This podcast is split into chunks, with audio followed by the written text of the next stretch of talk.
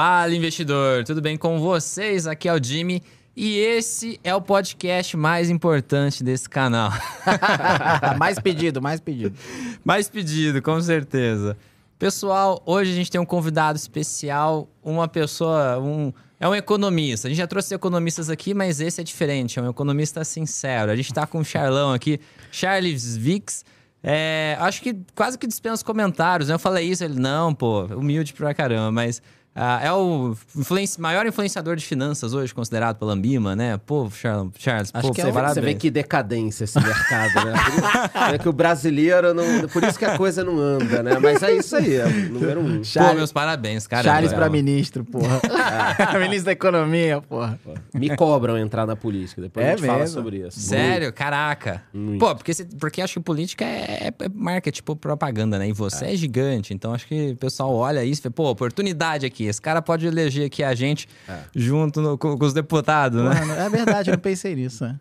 Pode Pô. ser tipo um tiririca. Leva Exatamente, um monte de cara galera, Comparou o Charles com o é. Já dá o corte aí, é. né? comparou. Com...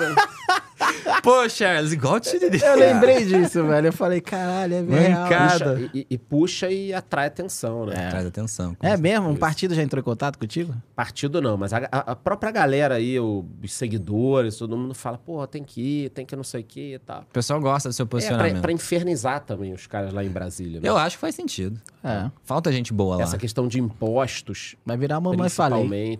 Vai não. infernizar as pessoas lá. Você já comparou ele com Tiririca. Agora você tá comparando com a mamãe falei. falei. Pô, é. tá difícil. Não, por que não? Já percebeu que tem. É que o cara, o cara infernizava. Exato, pô. Não, mas tiraram é. ele, né? Não, Óbvio ele, que ele, ele falou, uma merda, merda enorme. É. O cara fez é, merda. Tal, talvez não fosse um crime como outros até que é. já fizeram e continuam lá. Não? Mas é o que eu tô falando, tipo assim, ele ia lá, ele infernizava é. todo mundo, cobrava todo não, mundo. Claro, eu tava brincando, a gente, a gente entende. Mas obrigado por ter aceitado o nosso Pô, convite. Muito bom ter você aqui. Eu que agradeço muito. Ó, já deixa seu like, já temos quase 100 pessoas aí ao vivo. Então deixa seu like, comenta aí, chama os amigos, a mãe, a tia, os primos para vir assistir com a gente. E a gente tá aqui com o Tomás. Boa. Não tem apresentação também. Ninguém quer saber, é, né? Ninguém quer saber. eu sou host mais ou menos. Não, lógico que não. Pô, Tomás, meu sócio aqui, meu. Boa. Cara, tudo que você vê e gosta que eu faço, tem a mão do Tomás aqui também. Caralho, peraí. É. Ficou esquisito, mas é, toca o bar, toca o bar. Vamos, continuar aqui. Boa. Pô, Charles, eu sei que é difícil alguém que, do, principalmente do mercado, não te conhecer, mas se puder falar um pouquinho. Uh, um, como que você começou no mercado, até chegar aqui, um pouquinho. Quem que é o Charles? Tá, vamos lá. Como você falou, economista. Então eu gosto muito de trazer isso, até coloquei no nome do, do canal e tudo, porque acaba sendo um diferencial para mostrar para a turma o seguinte, cara, eu gosto muito disso. Então eu gosto ao ponto das, das pessoas me perguntarem, cara, você tem um hobby, tem alguma coisa que você gosta de fazer? Cara, eu gosto disso. Eu gosto de economia, de estudar, de pesquisar, de, de trabalhar com isso, é, de dinheiro, de liberdade financeira, de leitura. Então, tudo acaba orbitando nesse sentido. Eu já falei muitas vezes que desde o iníciozinho ali da, da vida, quando eu me reconheço, eu me lembro. Eu sempre gostei disso, de economia, de informática, de tecnologia, e foi isso que me trouxe até aqui. Então, eu não pensei em estudar outras coisas que não fossem vinculadas à tecnologia e economia. Me formei em economia, trabalhei bastante tempo no mercado e sempre quis ter essa questão de escrever.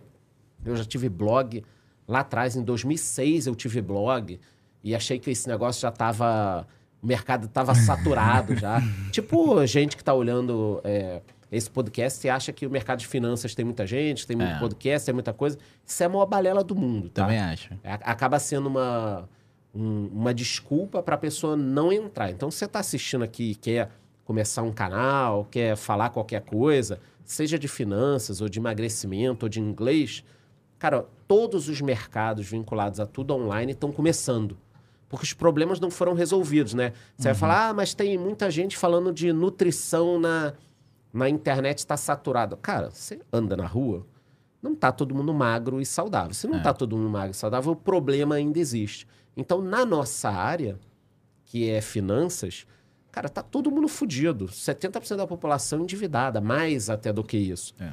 Um, um número absurdo, 30% das pessoas com problemas no pagamento dessas, dessas dívidas. Então tem muito espaço ainda para educação financeira.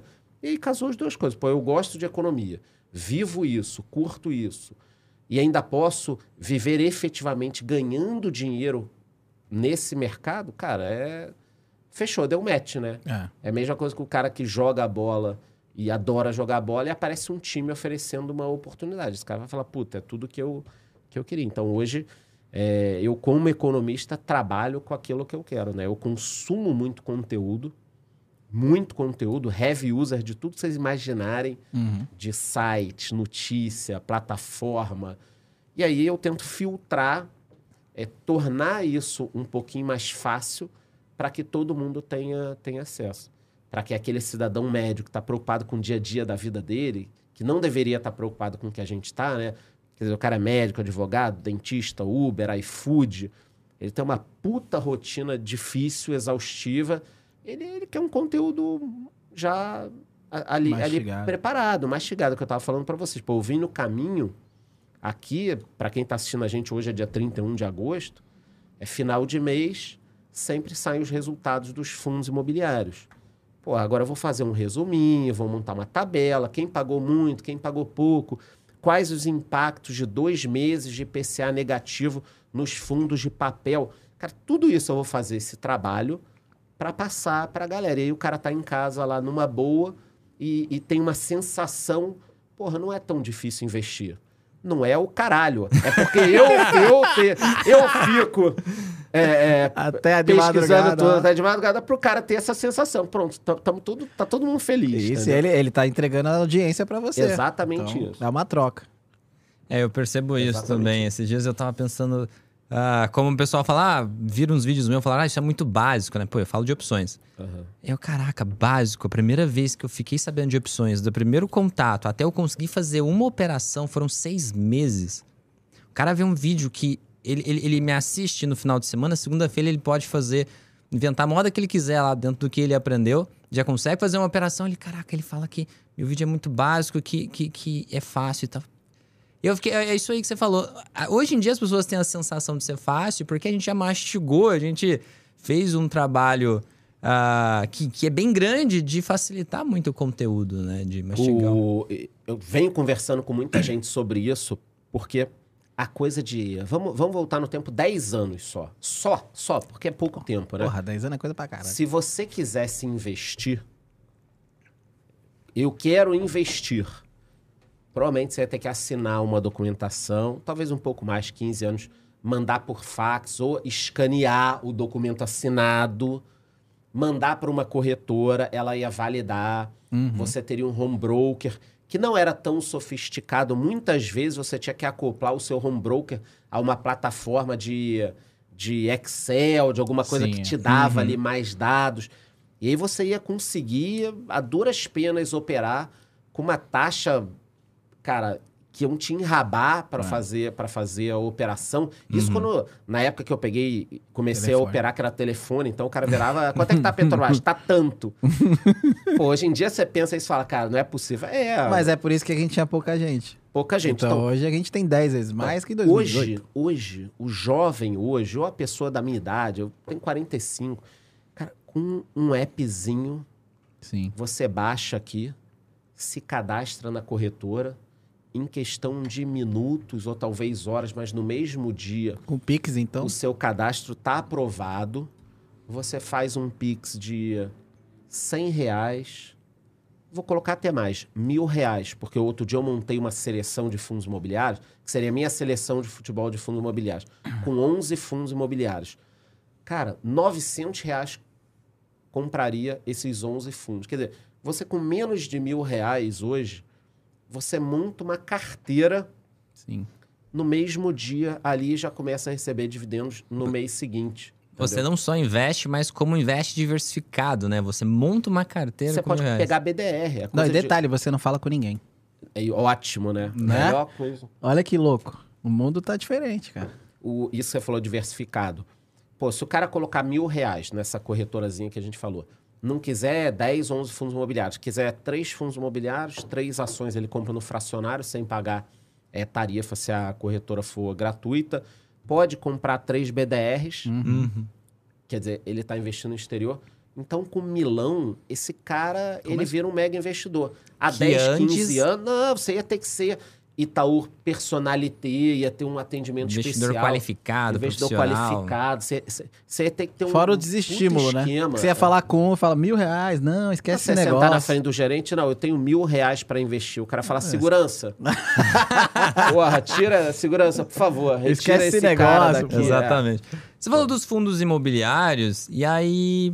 Um- Uma curiosidade, eu, tá- saiu até uma notícia hoje, acho que no Infomoney, né? Falando de quanto você recebe Tá por famoso, hein, dia cara? de, de fundos imobiliários.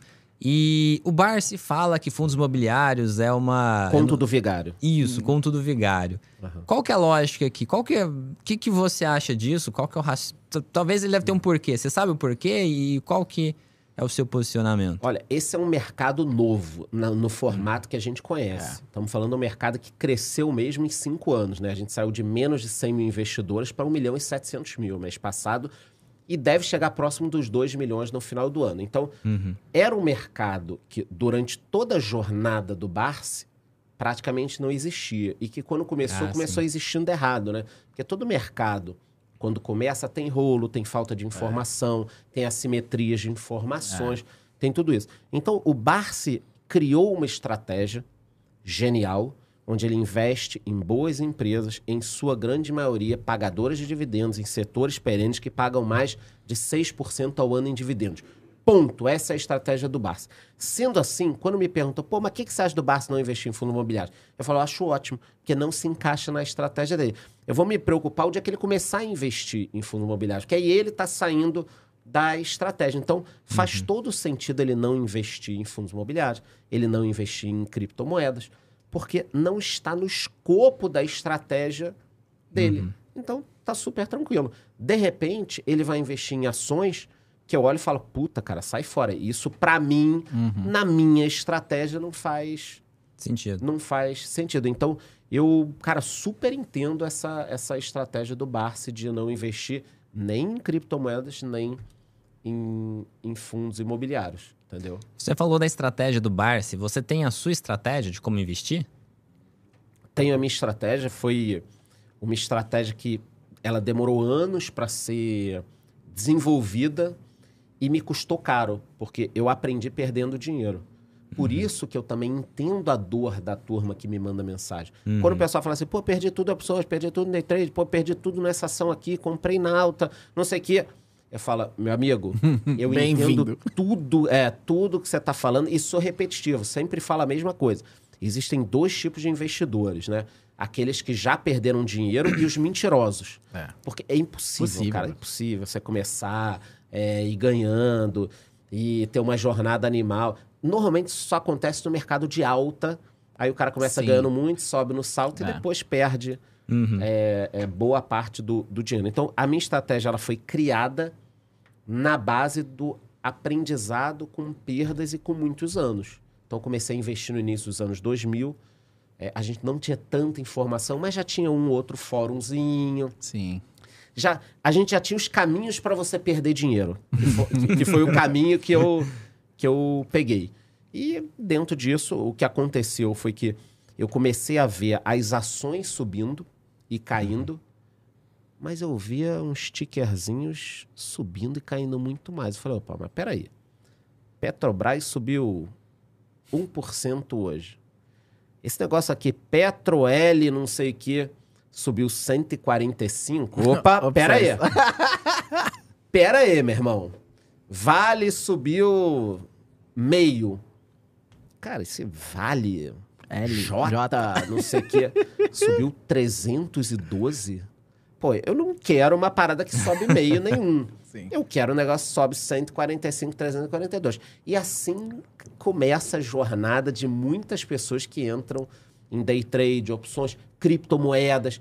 E muitas pessoas que entram olhando a valorização Sim. e aí depois essas pessoas vão entender o mercado, tá? Por que eu não me revolto com as coisas erradas que eu vejo é, em alguns aspectos, gente entrando, meio perdida?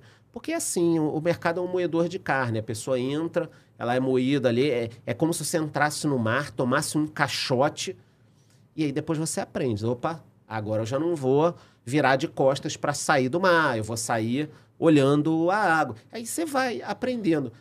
Eu tenho entendido, assim, por conversas, que a maior parte das pessoas está aprendendo, Uhum. tá? Já não tem tanto bobo quanto antigamente. né? O cara entra, faz merda, merda, merda, merda e sai. Não, acho que a galera tá começando a aprender, a estar melhor, entendeu? A internet ajudou muito isso, né? Ajudou Pessoa- muito. Os muito influenciadores, né? a gente vê. É. é, Primo Rico foi um dos percursores, Natália Arcuri. Depois veio uma onda, né? Vem as levas. Então Tinha acho um que assim. Baster antes, e aí veio Exato, as é. crias do Então, Baster. O Baster, vamos lá, em 2004, 2005 por ali, que eu perdi um pouco mais. E aí vi que o modelo que eu tinha adotado não funcionaria, né? De te- tentar ganhar muito dinheiro sem, sem parar, né? E- e- então eu tinha dinheiro, tentava ganhar mais, dava errado, dava errado, dava errado, dava errado. Falei, não, chega. E foi quando eu conheci o Baster. N- não pessoalmente, conheci o fórum. né? Que era um fórum, né? Ainda tem até hoje. Ainda tem até hoje. E aí eu botava pergunta, a galera respondia, eu fui entendendo. E aí você, você começa a ver o erro, né? De gerar muito carteira, de criar patrimônio. Óbvio que assim como o Barsi, o Baster tem um método. Com seus pontos positivos e negativos. O Barsi tem pontos positivos e negativos, o Buffett tem pontos positivos e negativos, eu tenho pontos positivos e negativos, vocês têm positivo e negativo. Cada pessoa vai montar uma estratégia que funciona para ela. Exato. Então, voltando a qual é a minha estratégia. Então, ao longo desses anos de perdas primeiro e ganhos depois, acabou vindo criptomoedas também, eu aprendi. É, eu vejo que você tem uma Bastante. carteira de cripto. Tem. Então, eu desenvolvi a seguinte estratégia. 90% do meu dinheiro, ou quase todo o meu patrimônio, está em ativos com pouco risco. E, se puder, baixa volatilidade. O que seria isso? Imóvel físico, fundos imobiliários, ações de boas empresas pagadoras de dividendos, Banco do Brasil, Itaú, Itaúsa, Taesa, Engie, Transmissão Paulista. Pode cair um pouquinho num mas- dia, no outro? Podem cair. Mas são boas empresas, né? É, dificilmente uma Taesa vai falir amanhã. O que pode acontecer também, mas Sim. dificilmente vai acontecer. Então, 90% está aqui. 10% tiro, porrada e bomba, meu irmão. É criptomoeda, é ação de empresa que está numa Small dificuldade, é small cap, é um fundo imobiliário que está caindo no dia 20%. Eu acredito que ele pode ganhar 10% no dia seguinte, aí eu vou sair fora. Entendeu? Então, dessa forma, o que, que eu consigo? Manter meu patrimônio relativamente seguro, exposto a uma certa rentabilidade, os 90%. E os 10% é, é também alimentar um animal que eu tenho. Sim. Então, do momento que você pensa, não, eu gosto de emoção também. Eu quero estar nesse local aqui. Só que com 10%. Esses 10% me dão muito dinheiro. Uhum. Mais do que os 90%, proporcionalmente. Muito Quando mais. acerta. Quando acerta. Mas eu nunca estou colocando meu patrimônio em Em risco. risco. Ainda não tive grandes erros nesses, vai, nos últimos cinco anos. Nesses 10%, eu ganhei muito mais Não, cripto você ganhou muita do que eu grana. perdi. Cripto, eu ganhei muita grana. Oi, eu ganhei muita grana. Via varejo, eu ganhei é, muita grana. Tá tudo documentado no YouTube. É. Foi lá, do dia que eu comprei via varejo a 4 reais, tá documentado. Do dia que eu vendi a 16, tá documentado. Do dia que eu comprei Oi a 60 centavos, tá documentado. Do dia que eu vendi Mas Oi a que isso é um- 2,05, tá Isso é um documentado. fator de você hoje ter uma grande audiência, eu acho. Né? Então, mas qual seria o meu erro? Puta, eu tinha certeza que a Via Varejo ia subir quando trocasse a gestão. Uhum. Eu tinha certeza. Por que eu não botei todo o meu patrimônio? Porque é aí que o investidor erra. Uhum. Porque se você toda hora colocar o teu patrimônio em risco, uma hora vai ter alguma variável que você não está contando, como teve Covid, Uhum. e aí você, você quebra. Então, esse formato que eu escolhi de 90 a 10, ele me proporciona estar exposto em, em ativos com muita volatilidade que podem ter um potencial explosivo e, ao mesmo tempo, aqui eu me comporto diferente. Então, na realidade, eu trabalho com uma, uma dupla personalidade do investidor na minha carteira. São duas pessoas totalmente diferentes. De repente, a gente vai acabar aqui esse podcast, vocês vão virar e falar: caralho, você viu aquela ação lá? Acho que é ação. Puta, aquela lá que aconteceu isso, isso, aquilo. Informações públicas, não privilégios. Aconteceu isso, isso, aquilo. Pô, não vi, não. Eu vou sair daqui encucado, é uma Vai uma empresa olhada. ruim, vou dar uma olhada tal. Aí o que, que eu vou ter que fazer? Eu vou ter que dar baixa em algum ativo dos meus 10% para Entendi. incluir isso aí. E aí eu vou, eu vou incluir. Porque se eu começar a aumentar muito, aí eu tenho problema. E volta e meia eu faço um rebalanceamento. Normalmente, lucro de cripto, de ações com muita volatilidade, eu gosto depois de botar em alguma coisa muito segura que pague dividendos. Porque é como se eu pegasse o lucro da especulação e tornasse ele uma, um rendimento perpétuo. Entendi. Entendeu? Eu- E de qual é o seu período de rebalanceamento, assim? vai depender da, Não é do que mensal? aconteceu no mercado. Não. Tá. É, eu percebo, é interessante isso, né? A, a forma como você investe, dá para perceber aqui dois princípios claros, né? Acho que o princípio, é, o primeiro é aquele do Warren Buffett, né? O importante é você sobreviver. Nunca o risco de Da ruína, fuja rui- do risco da exatamente. ruína, com o certeza. risco da, da ruína você sempre tem que ah, evitar. E um outro ponto é aquele, aquela ideia do Taleb, né? Do barbell, né? Você ter uma coisa muito conservadora e com um pouquinho você vai lá e, e- e se expõe a grandes riscos, né? É, a, a minha estratégia segue princípios parecidos. Eu sou um investidor de longo prazo que utiliza opções para rentabilizar a carteira e Remunerar coisas do a carteira. tipo, remunerar a carteira e uma parte do, da- do dinheiro que eu ganhei com opções eu coloco em algumas opções mais arriscadas. É, o- é um princípio parecido com ativos diferentes, né? com instrumentos diferentes. É, é bem interessante a forma como você faz. E quando você teve o. Quando o fundos, os fundos imobiliários começaram a se popularizar, como você fez para. No começo você chegou a, a tratar ele como algo arriscado por ser novo? Ou não dava para entender que já era segura e você colocou numa parte mais segura da carteira? Como você tratou os fundos imobiliários? Dava para entender o mercado. Eu comecei a gostar de fundos imobiliários de verdade em 2019. E esse mercado de lá para cá Veio cresceu uma muito. ascensão. É isso que eu ia falar. 2019 foi um ano de ouro ali. Foi o ano de ouro, É. bombou, explodiu o Selic É. despencando, os fundos explodiram. Que é o que eu subindo. acredito que possa acontecer agora, tá? Agora. Tá. Agora sim, segundo semestre de 2023. Eu vi alguns influenciadores falando mesmo. É. Renda fixa, acabou. Agora já, é já fundos me posicionei, porque eu tô travando bons dividendos, né? Travando, travando é, hipótese de, de continuar tudo dessa mesma forma. Então, em 2019 eu criei esse, essa, olhei e falei, cara, é, é isso aqui. Esse negócio que vai crescer, esse mercado vai ser bom, você reinveste e tal. Só que tem uma curiosidade, 2019, quando eu comecei a falar mais sobre fundos imobiliários, era um mercado que pouca gente grande falava. Quem falava? O professor Baroni já falava, Sim. tal. Mas pessoas nichadas. Era o cara do fundo imobiliário. É. Pouca gente que falava sobre tudo falava sobre fundo imobiliário. Então, era muito comum, e o meu canal não era tão grande, tinha 30 mil pessoas, 40 mil pessoas. Era muito comum ver alguém no meu inbox. Pô, de novo, é, vídeo de fundos imobiliários.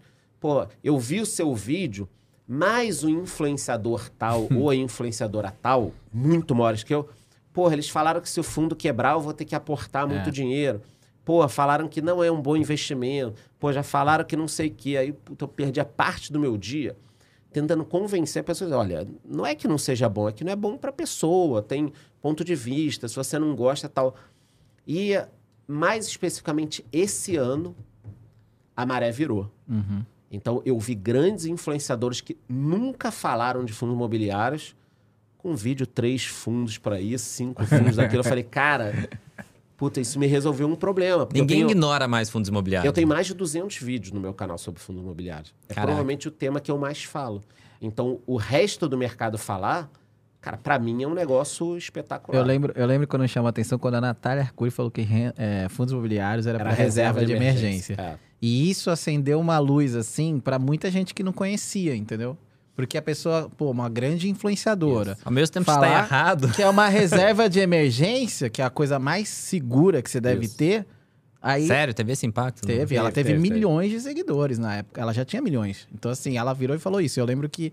Acho que foi 2019, eu acho, se não me Acho engano. que esse já foi 20. 20, acho né? Foi, acho, É. acho que foi Então, 20. assim, já tem uns dois anos. Então, assim, ela impactou muita gente e muita gente foi atrás da informação. Porque reserva de E emergência agora é a tá primeira falando coisa. bastante de E filme. agora ela tá bastante, falando- é. bastante conteúdo no canal. É verdade. E você pega lá atrás, assim, acho que 2019, 20, não sei se vai ter tanto vídeo. E em desse 2019 assunto. você já tinha o quê? 15 anos de, de, de bolsa? Cara, eu comecei a investir na bolsa. O primeiro curso que eu fiz na bolsa foi em 96. Caraca. Na Bolsa do Rio. Curso que eu fiz, mas não era investidor, era eu novinho, tinha três tinha. anos. eu ia falar que eu tinha 10. Foda, cara. 96. E. Você tá bem, Charles. Tô bem, fiz É. 45 anteontem. Tá bem. Tá mais eu. Emagreceu, é. tá. Mas já tive 130 São quilos. Paulo fez bem pra Sério? você. 130. Trabalhei Caraca, parabéns. Muita força de vontade pra conseguir. Foda. Você trabalhou muito tempo na Coca-Cola? Trabalhei primeiro no mercado financeiro, depois na Coca, e depois saí, tive outros negócios, dei aula em faculdade, tudo. E Caraca. aí depois fui montando essa, essa questão mais digital, que eu gosto muito do, do digital. Eu vi, dá, pra, dá pra perceber paixão. Você chegou, já falou, falou do microfone, dá pra É. ver uma paixão muito Tesão, grande. né? É, por isso que ele Tesão produz pelo pra caralho, É, produz por isso muito que você é o primeiro, né? É, e É. o produtor de conteúdo, ele tem que entender do ecossistema. Senão você fica perdido, né? O que, que tá chegando? Microfone, câmera, como é que funciona? É, agora, as plataformas estão sendo muito assistidas na TV. Então, com certeza tem gente aqui, não sei se agora exatamente, mas acontece muito fim de semana. lá, 470 Então, pessoas. a galera pode colocar, tem alguém vendo na TV Bota esse, aí, esse galera. podcast? Vamos Comenta ver. pra gente aí, pessoal. tem alguém vendo na. TV. Por que, que eu tô falando isso? O nego Por- mandou aqui, ó. Charlão 30 em 2026. A galera já fazendo sua campanha. E Meu é- irmão, vambora, hein? E Se eu- botar pilha. Eu tenho se botar pilha. Eu tenho que mandar vou. um salve que toda a galera me cobra, né? Caleb, Elielinha, pessoal que tá aí dando like, comentando. Ó, a gente já tá com 472 Daniel, Falaram pessoas. pra mim assim, fala, Charles, cara, por que, que só de sacanagem você não se candidata a presidente de zoação? Pablo Barçal, né? É, é, eu falei assim, cara, eu não faço essa zoação, porque se isso pega um- É. uma atração, Atração. aí, meu irmão, fudeu. Meu, mas para pra pensar. E Você política é tiro, porrada e bomba, você né? tá com quase um milhão de seguidores. É, não, sobrando tudo mais. É, somando todas as redes sociais, mais, mas, tipo, sei lá, na maior tá Aham. com Somando quase... YouTube e Instagram dá quase um milhão, que é 400 e pouco no Instagram, É. 500 e pouco no YouTube. Cara, se esse negócio viraliza, você tem amigos influenciadores. Aliás, Renata Barreto anda muito com você. Eu acho que você começou a malhar por causa dela, Pô, né? cara, e, e ela é... Ela é ela, ela deveria entrar na política, né? É, ela se Ela posiciona deveria bastante. entrar, é. Então, assim, imagina, a galera te dando voto, filho. Tu ganha alguma Vai, coisa aí. vai. Um deputado federal, uma, uma coisa, não sei o que vai levar. Aí é melhor nem, nem, nem entrar nisso. E é isso, então eu gosto de tecnologia, de tudo isso. Ah, e a galera pode... Tem alguém assistindo a TV? TV, TV, vários TV, ó. Vários TV, né? Eu estou na TV, TV. Aí vamos lá. A gente tá aqui lidando com o mercado de influenciadores. Porra, se você é o YouTube, você é YouTube, você toma, você é o, o cara que cria lá o algoritmo do YouTube. Você vai dar preferência a mostrar para as pessoas um vídeo quando o, dispositivo for TV em 4K ou 1080? 4K. 4K. Então hoje eu só posso gravar vídeo 4K pro A YouTube. gente só grava em 4K. é. Então, você já tem que estar até pensando nisso. Verdade. Não só pela plataforma, como pelas pessoas. Pelas pessoas. Porque, pô, você não vai mostrar um conteúdo que é uma merda pra pessoa. Exato. A não ser que seja algo muito urgente. Tipo, Deus me livre, Paulo Guedes teve um infarto. Cara, se eu estiver no banheiro com o celular, eu abro uma live, é- eu abro uma live e vou falar. Não interessa como vai estar o áudio, a imagem, É. nada. Agora, se a gente tem um tempo pra fazer um, um trabalho, tipo, amanhã eu vou passar um vídeo no YouTube sobre Fiagro, que eu gravei agora, pouco. Pô, a qualidade do vídeo é bacana, 4K Sim, e é. tal. Então você vai Não, eu lembro que... E assim- agro é um tema novo, né? totalmente novo, cara. O que, que você tá achando disso? Acha que tem um potencial tema de ser de- legal? de um ano pra cá, é, tem que se tomar cuidado, porque todo mercado novo, ele, ele vai ter um ruído ou outro, você pode apanhar. Mas eu, como entusiasta, não tenho outra forma de entender o mercado sem botar o meu dinheiro. É verdade. Se eu não boto o meu dinheiro, ah, vou ler uma notícia. A Fiagros dá um problema. Eu vou ler a notícia e falar, ah, ainda bem que eu não entrei, mas não vou ler a notícia e tal. Agora, pô, mercado de Fiagro em risco. Eu, caralho, tenho 100 mil nessa merda aqui, deixa eu olhar, entendeu? Então, o fato de eu. Ainda não tenho, tá?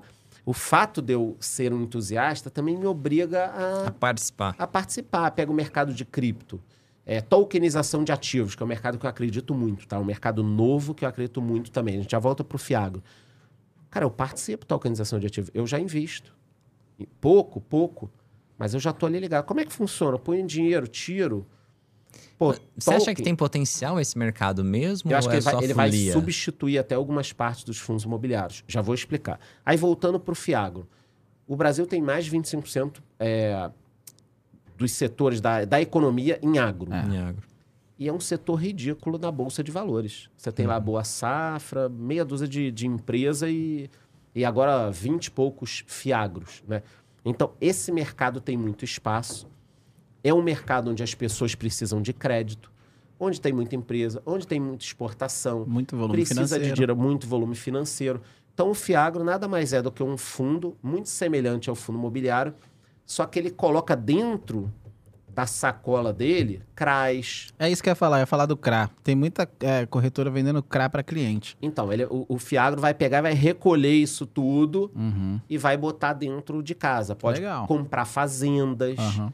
Que estão arrendadas, pode. Aí tem que ver os contratos, tá? E agronegócio no Brasil é muito forte. É muito forte. Então, é silos. Eu ia fazer uma brincadeira, mas não pode. Não pode, é, cuida. Tá ao vivo, né? Aí é, foda.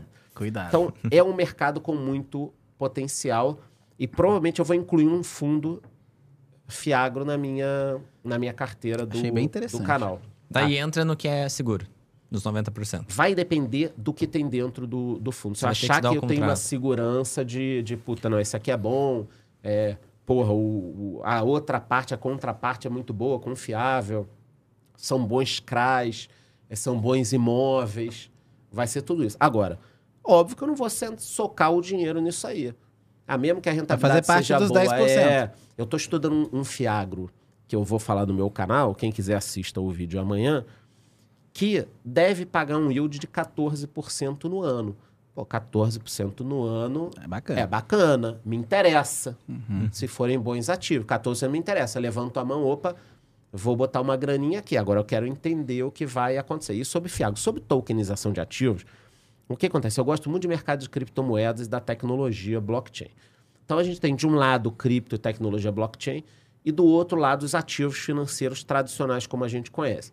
O que que é a tokenização de ativos? É você pegar um ativo, tokenizar ele e poder distribuir para qualquer um de forma simplificada. É isso, não tem muito mistério. Então eu pego um ativo financeiro, jogo aqui dentro de várias canecas e distribuo essas canecas e cada um pode negociar, pode receber, pode fazer tudo isso. Então eu vou dar um exemplo aqui. É, tem uma empresa que já faz essa tokenização. Ela pegou um imóvel alugado no Rio de Janeiro, Uhum.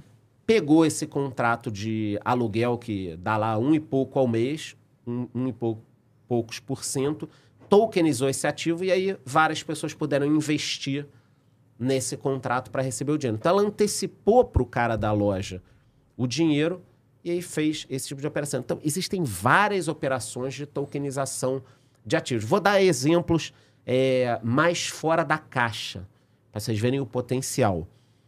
O Cruzeiro, ele tem a divisão de base de jogadores. Vocês sabem que depois que você vende o jogador, por um tempo, o clube ainda recebe um percentual, sei lá, 10%, 20%. É, o Anthony foi vendido agora pro, do Ajax pro Manchester United. E aí o São Paulo ganhou 20% dessa transação. Mesmo depois da. Bem, bem depois, assim.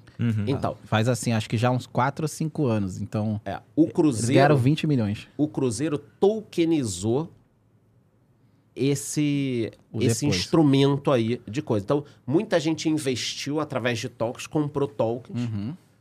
Dessa que dá o- esses tokens dão o direito a receber essa parte. Então, quando o Cruzeiro faz a venda do jogador, um pedaço entra para quem tem esse negócio. Então, tem várias coisas. Vou dar um, um- um outro exemplo aqui. Vamos imaginar que um você é, é, tenha três jogadores de futebol da divisão de base do Flamengo ou de qualquer do clube. Botafogo eu tenho. Do Botafogo. Você tem lá cinco jogadores.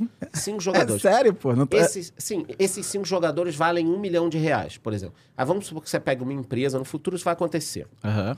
A empresa vai fazer uma auditoria, vai fazer o valuation, fazer tudo, chega à conclusão que esses cinco jogadores valem um milhão, mas que, caso um desses jogadores desponte, Uhum. A gente está falando de um negócio de um que pode valer 10. Exato. É nisso que eu tô apostando. Eu tenho interesse em ser teu sócio. Só que você não quer pulverizar isso, pegar dinheiro de todo mundo, fazer contrato. O É que, que você vai fazer? Você vai chegar numa tokenizadora, que vai ter lá advogados, parte jurídica, vai mostrar o que você tem, vai ter uma auditoria, e você vai pegar, ao invés de um milhão, que é o que os jogadores valem, você vai fazer uma proposta: olha, eu estou vendendo esses cinco jo- jogadores aqui, tokenizando, por 2 milhões. Eu vou ficar com metade desse valor, até para provar que eu tenho interesse em melhorar isso. E quem quiser comprar metade, compra.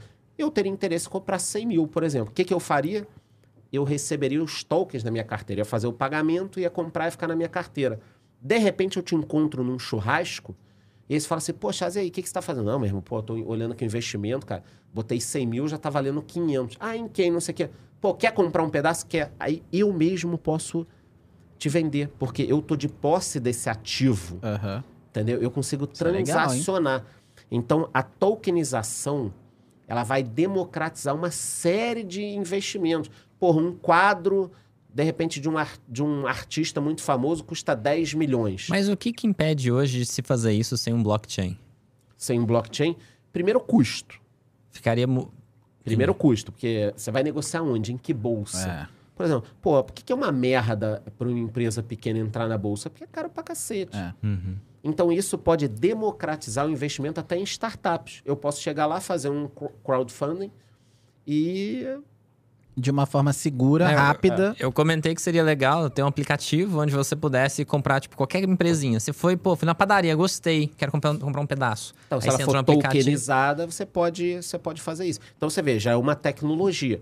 O, o que me facilita entender o que eu gosto muito do mercado financeiro é muito de cripto. Então, para mim, isso faz todo, Todo o sentido sentido, do mundo. é. Assim como o NFT. Mas que NFT outra rede hoje eles estão usando? Porque a Ethereum é cara pra tra- transição. caro pra caralho. Ah, tem outras Tem redes outras lá. E é problema do cara. Que vai desenvolver isso. É, ele, ele que vai ter que desenvolver. Isso é simplesmente parte da infraestrutura, né? Gostei é desse negócio do futebol. Futebol, lutador de UFC. É. Cara, Gostei. lutador de Já UFC. De desse, do jogador? Cara, eu acho que algumas coisas já estão performando. Não sei como tá isso no resto do mundo. Aqui no Brasil já tem, tá? Já tem. Legal, e eu já legal. estou investindo. Tem alguns títulos que eu comprei. Comprei dois títulos. É, 1,30, 1,40 ao mês. Dependendo do valor, como é um criptoativo, a alienação até 35 mil reais não tem impostos, tá? Eu não sou contador, não. Depois vocês vão checar aí. Que doido. É, até onde eu sei, o meu conhecimento. Não tem imposto. Então, eu invisto nisso. Se liquidar até 35 mil no mês, se eu ganhei 1,40, 1,50, 60, foda-se, não tem impostos. Porque é um criptoativo, Interessante. entendeu? Então, ó, Maneiro, ainda Olha- tem uma certa vantagem tributária. tem uma certa, até um certo valor, tem uma, uma vantagem tributária. E esse mercado pode se, se estender. Então, muita coisa ainda vai surgir. Qual é o nome dessa, dessa tokenização para futebol? Não, é tokenização de ativos. Mas qual é o nome da empresa? Ali que tem a do Cruzeiro, eu acho que o mercado Bitcoin já tem alguma coisa Tá. de Vou tokenização. atrás, vou atrás. É. E aí a pessoa pode usar isso pra acionar a justiça? Por exemplo, fez um contrato aí via token, e aí a pessoa. Tomar o balão. É, Aí vai ter que olhar as regras se eh, você tá. Você não acha que você vai ganhar os 50 um mês sem risco Sem nenhum, risco. né? Pô. Não, mas, por Pô, exemplo, Charlão. investiu no jogador de futebol quando vê não existe. É, Ah, mentira. não, aí é um a crime, pessoa né? chega aí, e fala. Não, aí ah, não, aí não. É. Por isso que é muito importante você também escolher a empresa certa. Como é novo, a pessoa É, eu demanda falei sobre conhecimento, duas né? empresas aqui. né? Mercado Bitcoin, agora eu não- não me recordo quem é, mas é, tem, tem uma empresa muito grande por trás que comprou um pedaço. Depois alguém, Coinbase? alguém coloca aqui, não, a Coinbase quase comprou por 13 bi. É. Alguém coloca aí nos comentários que eu não sei se é o Credit Suisse, JP Morgan. Alguém tá, alguém comprou um pedaço do mercado Bitcoin. Vamos ver aqui, já já a galera É. manda. E a Lick, o Itaú, Lick tokenizou o aluguel dos Correios. olha aí. Olha, tá vendo? Eu tô falando, esse mercado tá surgindo. Tô falando. Não se preocupem, eu tô pesquisando pra vocês. Então assim, a Lick tem como sócia a Quineia, que é do Itaú. Aham. Então, pô, eu tô falando duas coisas, cara. Jogo de gente grande. É. Então, esse mercado, ele já existe. É que a galera tá brincando. A hora que o pessoal colocar isso na mesa... Vai começar a nascer os é unicórnios gigante. aí. E aí eu sei que você tá... Eu já imagino que vocês pensaram. Tá, Chas, mas não ficou muito claro ainda por que, que a gente precisa desse mercado, né? Porque você consegue investir muita coisa. Eu vou te dar um, um outro exemplo, tá? Não, pra mim ficou muito claro. Eu tô com umas ideias aqui. velho. Não, É, é porque a tokenização ela vai concorrer com o dinheiro que os bancos emprestam para empresas. Mas os bancos vão ser sócios dessas porra toda. Ah, já estão comprando. Exato. Mas vamos lá, eu vou dar um, um último exemplo aqui, tá? Eu tenho uma, uma fabricante de geladeira, tá? Geladeira é difícil porque são, são poucos. Mas eu fabrico alguns eletroeletrônicos. Aí eu vendi para Casas Bahia, Uhum. para pagar em 30, 60, 90. Isso vai gerar recebíveis, né? É. Essa empresa vai ter que trocar isso no banco para antecipar o dinheiro, fazer tudo isso. No futuro, ela vai poder chegar para uma tokenizadora de ativos. Está aqui, ó, cara. Eu tenho 5 milhões de reais em vendas concretizadas contra Casas Bahia. Quer descontar isso e fazer uma tokenização aí por 1,30 ao mês? Opa, 1,30 eu quero. O banco está cobrando 1,70, 1,80.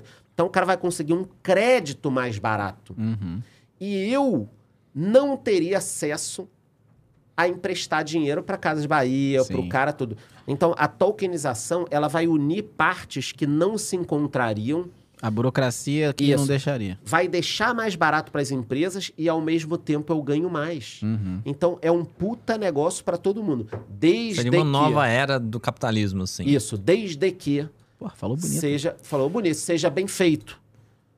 Tem alguém olhando, É. não dê pica, a pessoa receba o dinheiro dela, ela entenda que tem que ser um pedaço do patrimônio, mas vão acabar funcionando como intermediadoras de crédito na área de crédito. Mas eu acabei de falar outras áreas para vocês. Quem garante que o cara que cria cavalo não tem lá 25 cavalos de raça em que ele sabe que daqueles 25, dois vão explodir, esse cara não vai vender para alguém, dar uma sessão disso aí, e eu vou poder investir com um valor pequeno. O último exemplo que eu vou dar, que era o exemplo do quadro, né?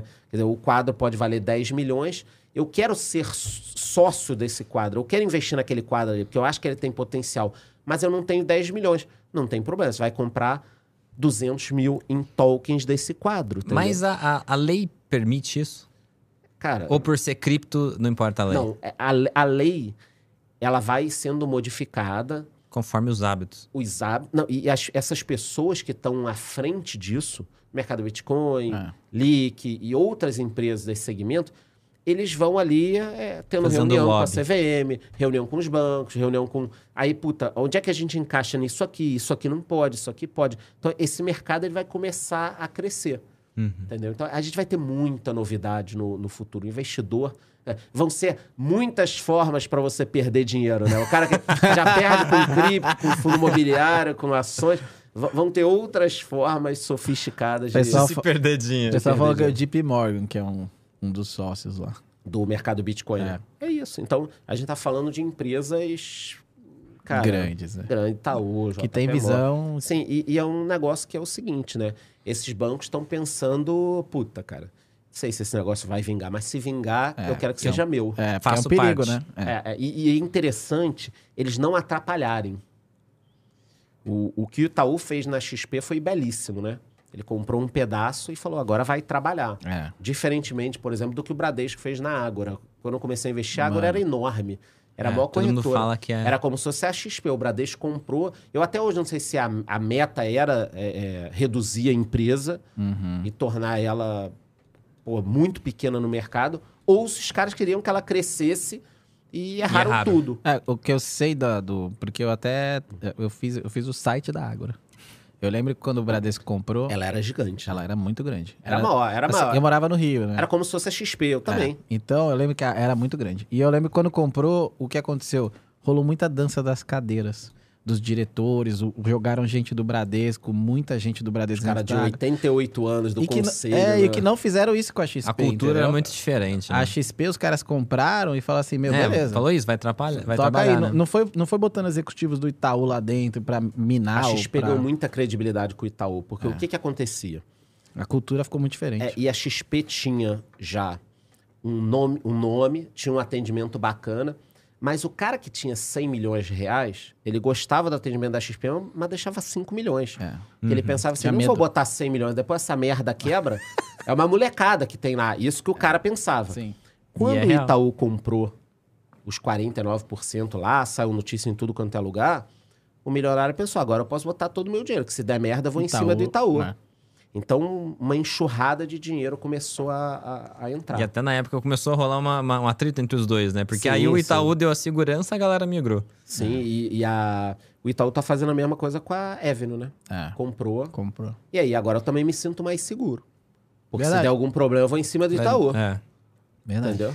É, o pessoal gosta sempre. Você percebeu que o público sempre gosta de coisas arriscadas, né? O pessoal gosta desse tipo de coisa. É, você comentou que você chegou a investir em Oi, que até para algumas pessoas é piada, para outras não, né? Para um seguidor meu que eu sempre comento que ele falou que vendeu a casa para comprar em Oi. É, então, assim. então, é, você comprou via varejo, conseguiu um, um movimento muito legal. Tem alguma coisa hoje que você vê, caraca, vale a pena arriscar? Que você, você colocou lá, talvez na sua carteira pública, não sei. É, que você fala, poxa, esse é um risco que acho interessante. Olha, os é risco, últimos, assim, deixando claro para todo Tá. mundo que é uma coisa arriscada. Os últimos foram Banco do Brasil, que tava Óbvio, cara, um né? preço, uh, puta, eu, eu gritei lá num vídeo, tá barato pra caralho, pô, não sei o quê. Mas não é uma recomendação. E que realmente estava muito fora o, o Tá. preço, mas tem um risco político. Aí eu já, já, já tô colhendo esse, esse valor. O HTMX11, que é um fundo imobiliário que eu falava muito, só que já subiu também 25% no último Caraca. mês e um mês e pouco. É, eu tô procurando ativos, eu tô nessa busca, porque eu me sinto muito mais confortável em termos de investidor, tá? Não é em termos de tragédia, não. É quando o mercado tá tumultuado, caindo, porque você olha e tem muita coisa barata, Itaúsa 8, cara, tudo. Você tem o dinheiro e você fala assim, caramba, é tanta coisa barata que eu não sei onde eu vou colocar. Uhum. Eu prefiro muito mais isso do que o mercado quando já dá uma esticadinha que fala, puta, mas isso aqui já tá. Cara, Itaúsa já tá 9,40 de novo, daqui a pouco tá 10 reais, mas essa merda tava quase 7 há três meses. Uhum. E aí você começa a ficar, putz, cara, o que que tá acontecendo? E então, agora, nesse momento, normalmente eu tenho o que falar, olha, tô olhando isso, isso, isso. Agorinha, eu tô em busca da. Quem quiser também deixar nos comentários aí o que, que vocês acham que tá muito barato. Pode colocar qualquer coisa, né? Varg. E, e aí, nessa minha busca por, pelo que tá barato, mas e, eu não quero ficar de fora, eu comprei muito Small 11. Porque o que, que eu pensei? Cara, tá tudo Uma muito coisa que apanhou foi as small caps, Então, né? só que eu não quero nesse momento fazer stock picking. Uhum. Porque se a situação piorar, tem empresa que caiu 90%, que pode cair mais, muito mais. Agora o índice small caps, ele, cara, pode cair, mas não vai cair 95%, que nem algumas ações podem ou já caíram. Então, nessas horas, cara, caiu muito, tem uma simetria. A- abriu ali o, o gráfico muito do Ibovespa com o índice small caps, então eu quero o, o índice. Porque se o mercado legal. andar, eu tô ali dentro. Ah, mas e se as ações de small caps varem e subirem 100%? Tudo bem, eu vou ganhar só uns 25 no índice small cap, porque ele vai subir Sim. muito menos que as ações. Mas o meu risco é muito menor. Menor. É muito menor. Então, co- conforme você vai tendo dinheiro, você também tem que ó, dar uma cuidado. Então, de ações eu ainda não fiz o stock picking. Mas em algum momento eu vou fazer. Eu não tenho pressa, porque tem coisa que caiu 90%. Essa merda vai ter que subir muito ainda para tentar voltar para outros Pra patamares. racionalidade, É, eu também tô de olho no IRB. É mesmo? Ainda não comprei nada. Caiu forte esses. Caiu forte. Não, cai forte todo dia, né?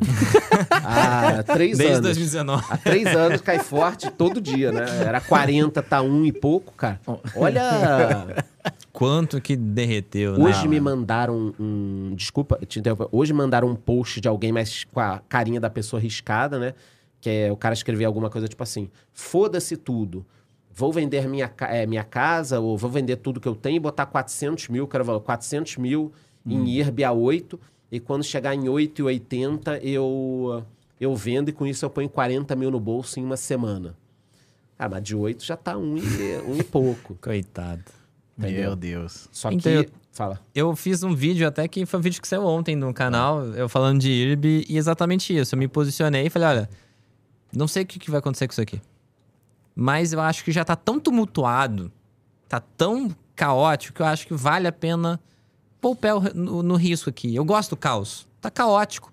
Tá todo mundo batendo no máximo. As opções, as puts, estão com 230 de volatilidade implícita, enquanto o normal, tipo, via varejo que cai muito, tem 70, 80, 90 de volatilidade implícita. Ele está em 220, tá? A ação mais shorteada, bateu no limite é a bolsa, ó, para não quebrar os formadores de mercado, vamos esticar de 25 para 30% o, a quantidade de short interest, né? É, o quanto que pode shortear a ação. Ele esticou lá um pouquinho, então assim, tá tão caótico que eu falei, pô, faz Então, sentido. Eu tô de olho também, eu tô de olho também. O Fala. pessoal, o pessoal comentou aqui, ó. IRB vendeu a sede. Ah, Deu começaram a vender pra captar dinheiro, né? Levantar uma grana, alguma coisa assim. Vendeu vários imóveis, não foi só Cara, se for isso, é, como economista eu falo, nossa, é muito bom minha empresa vender o patrimônio para cobrir prejuízos recorrentes, né? O negócio vai acabar bem se continuar assim, né? Vai É, acabar... dilapida vai acabar o patrimônio. Dilapida o patrimônio. Então, o, o que que eu penso do, do IRB, tá? Eu não tinha entrado porque eu tinha certeza absoluta, converso isso com amigos, que precisaria de dinheiro no negócio. Ia ter que capitalizar. Prejuízo recorrente, recorrente, tem lá uma regra que eles têm que ter tanto de, de dinheiro e eles estão capitalizando. O que a gente tem que pensar é o seguinte: bom, está acontecendo o evento, ponto. Daqui para frente, eles vão estar capitalizados. Então pode ser o momento de virar o jogo, né? Qual o grande problema? Pode ser que não vire jogo. É, não, o grande problema é o seguinte: trimestre a trimestre só dá prejuízo. Só dá prejuízo. Então, mudou a gestão, tirou, saiu bandido, não sei o que, ninguém foi preso. Já acho estranho, mas ninguém vai. Ah, arrumaram a casa, legal, nova gestão, beleza, saiu todo mundo que deveria. Próximo trimestre, prejuízo. Outro trimestre, prejuízo. Aí como é que tá o resto do negócio de seguro, BB Seguridade? Lucro. Máxima, um bi caralhada, dividendo, a Deus dará. E ela é a maior, segura, a- o maior cliente da IRB é a BB Seguridade. Então, aí eu falo, cara. Porra. Selic, Selic em baixa e IRB prejuízo. Selic em alta. Mesma IRB coisa. Prejuízo. Eu não entendo. Ah, não, tem cre- problema ali de créditos agrícolas, é, seguro agrícola mal dado, ou não sei o que tal. Então, o meu grande problema Parece É que o pessoal que- que, tá lá ainda não sabe se- trabalhar. É, se for capitalizada agora e continuar dando prejuízo, daqui a um ano vai ter que capitalizar de novo. De novo.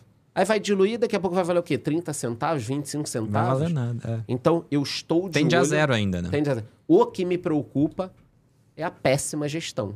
É. Até na comunicação. Cadê a comunicação da empresa? Hum. Pô, tá fazendo capitalização.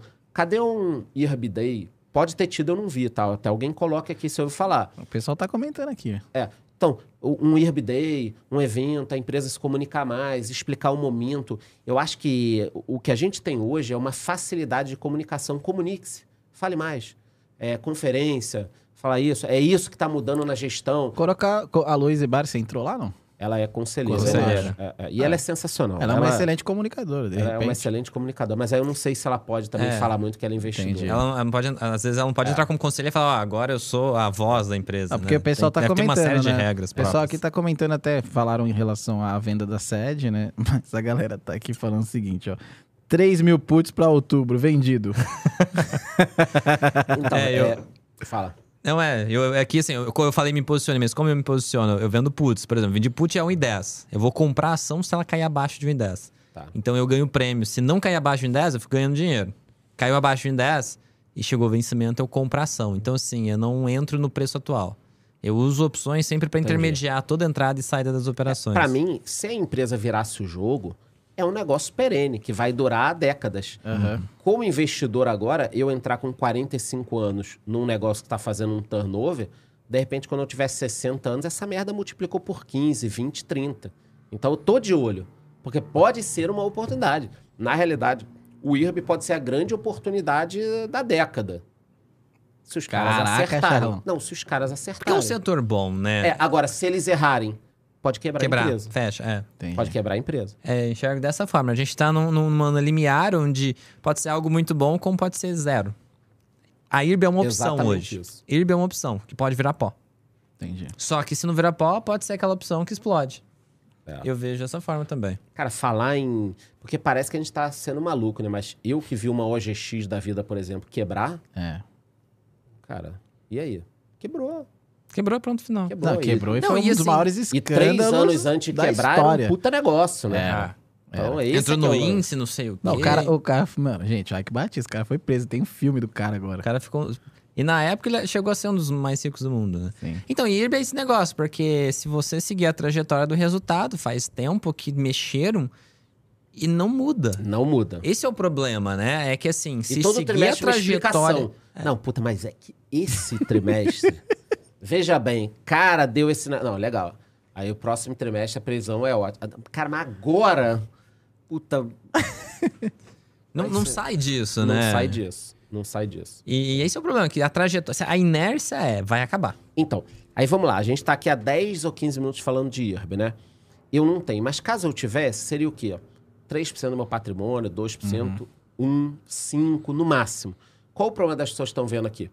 Muitas vezes o cara pega um IRB, Oi, é, uma ação desse tipo e transforma no case que vai mudar a vida dele. E ele coloca todo o dinheiro. Ele tem lá 100 mil reais, coloca tudo, aí 100 mil vira 30. Aí o que, que ele pensa? Agora eu não vou sair. Agora eu morro abraçado com, com isso aqui, porque tem chance de voltar, meu 100 pode virar 200. Porra, se bater o que eu tinha já tá bom, eu já saio.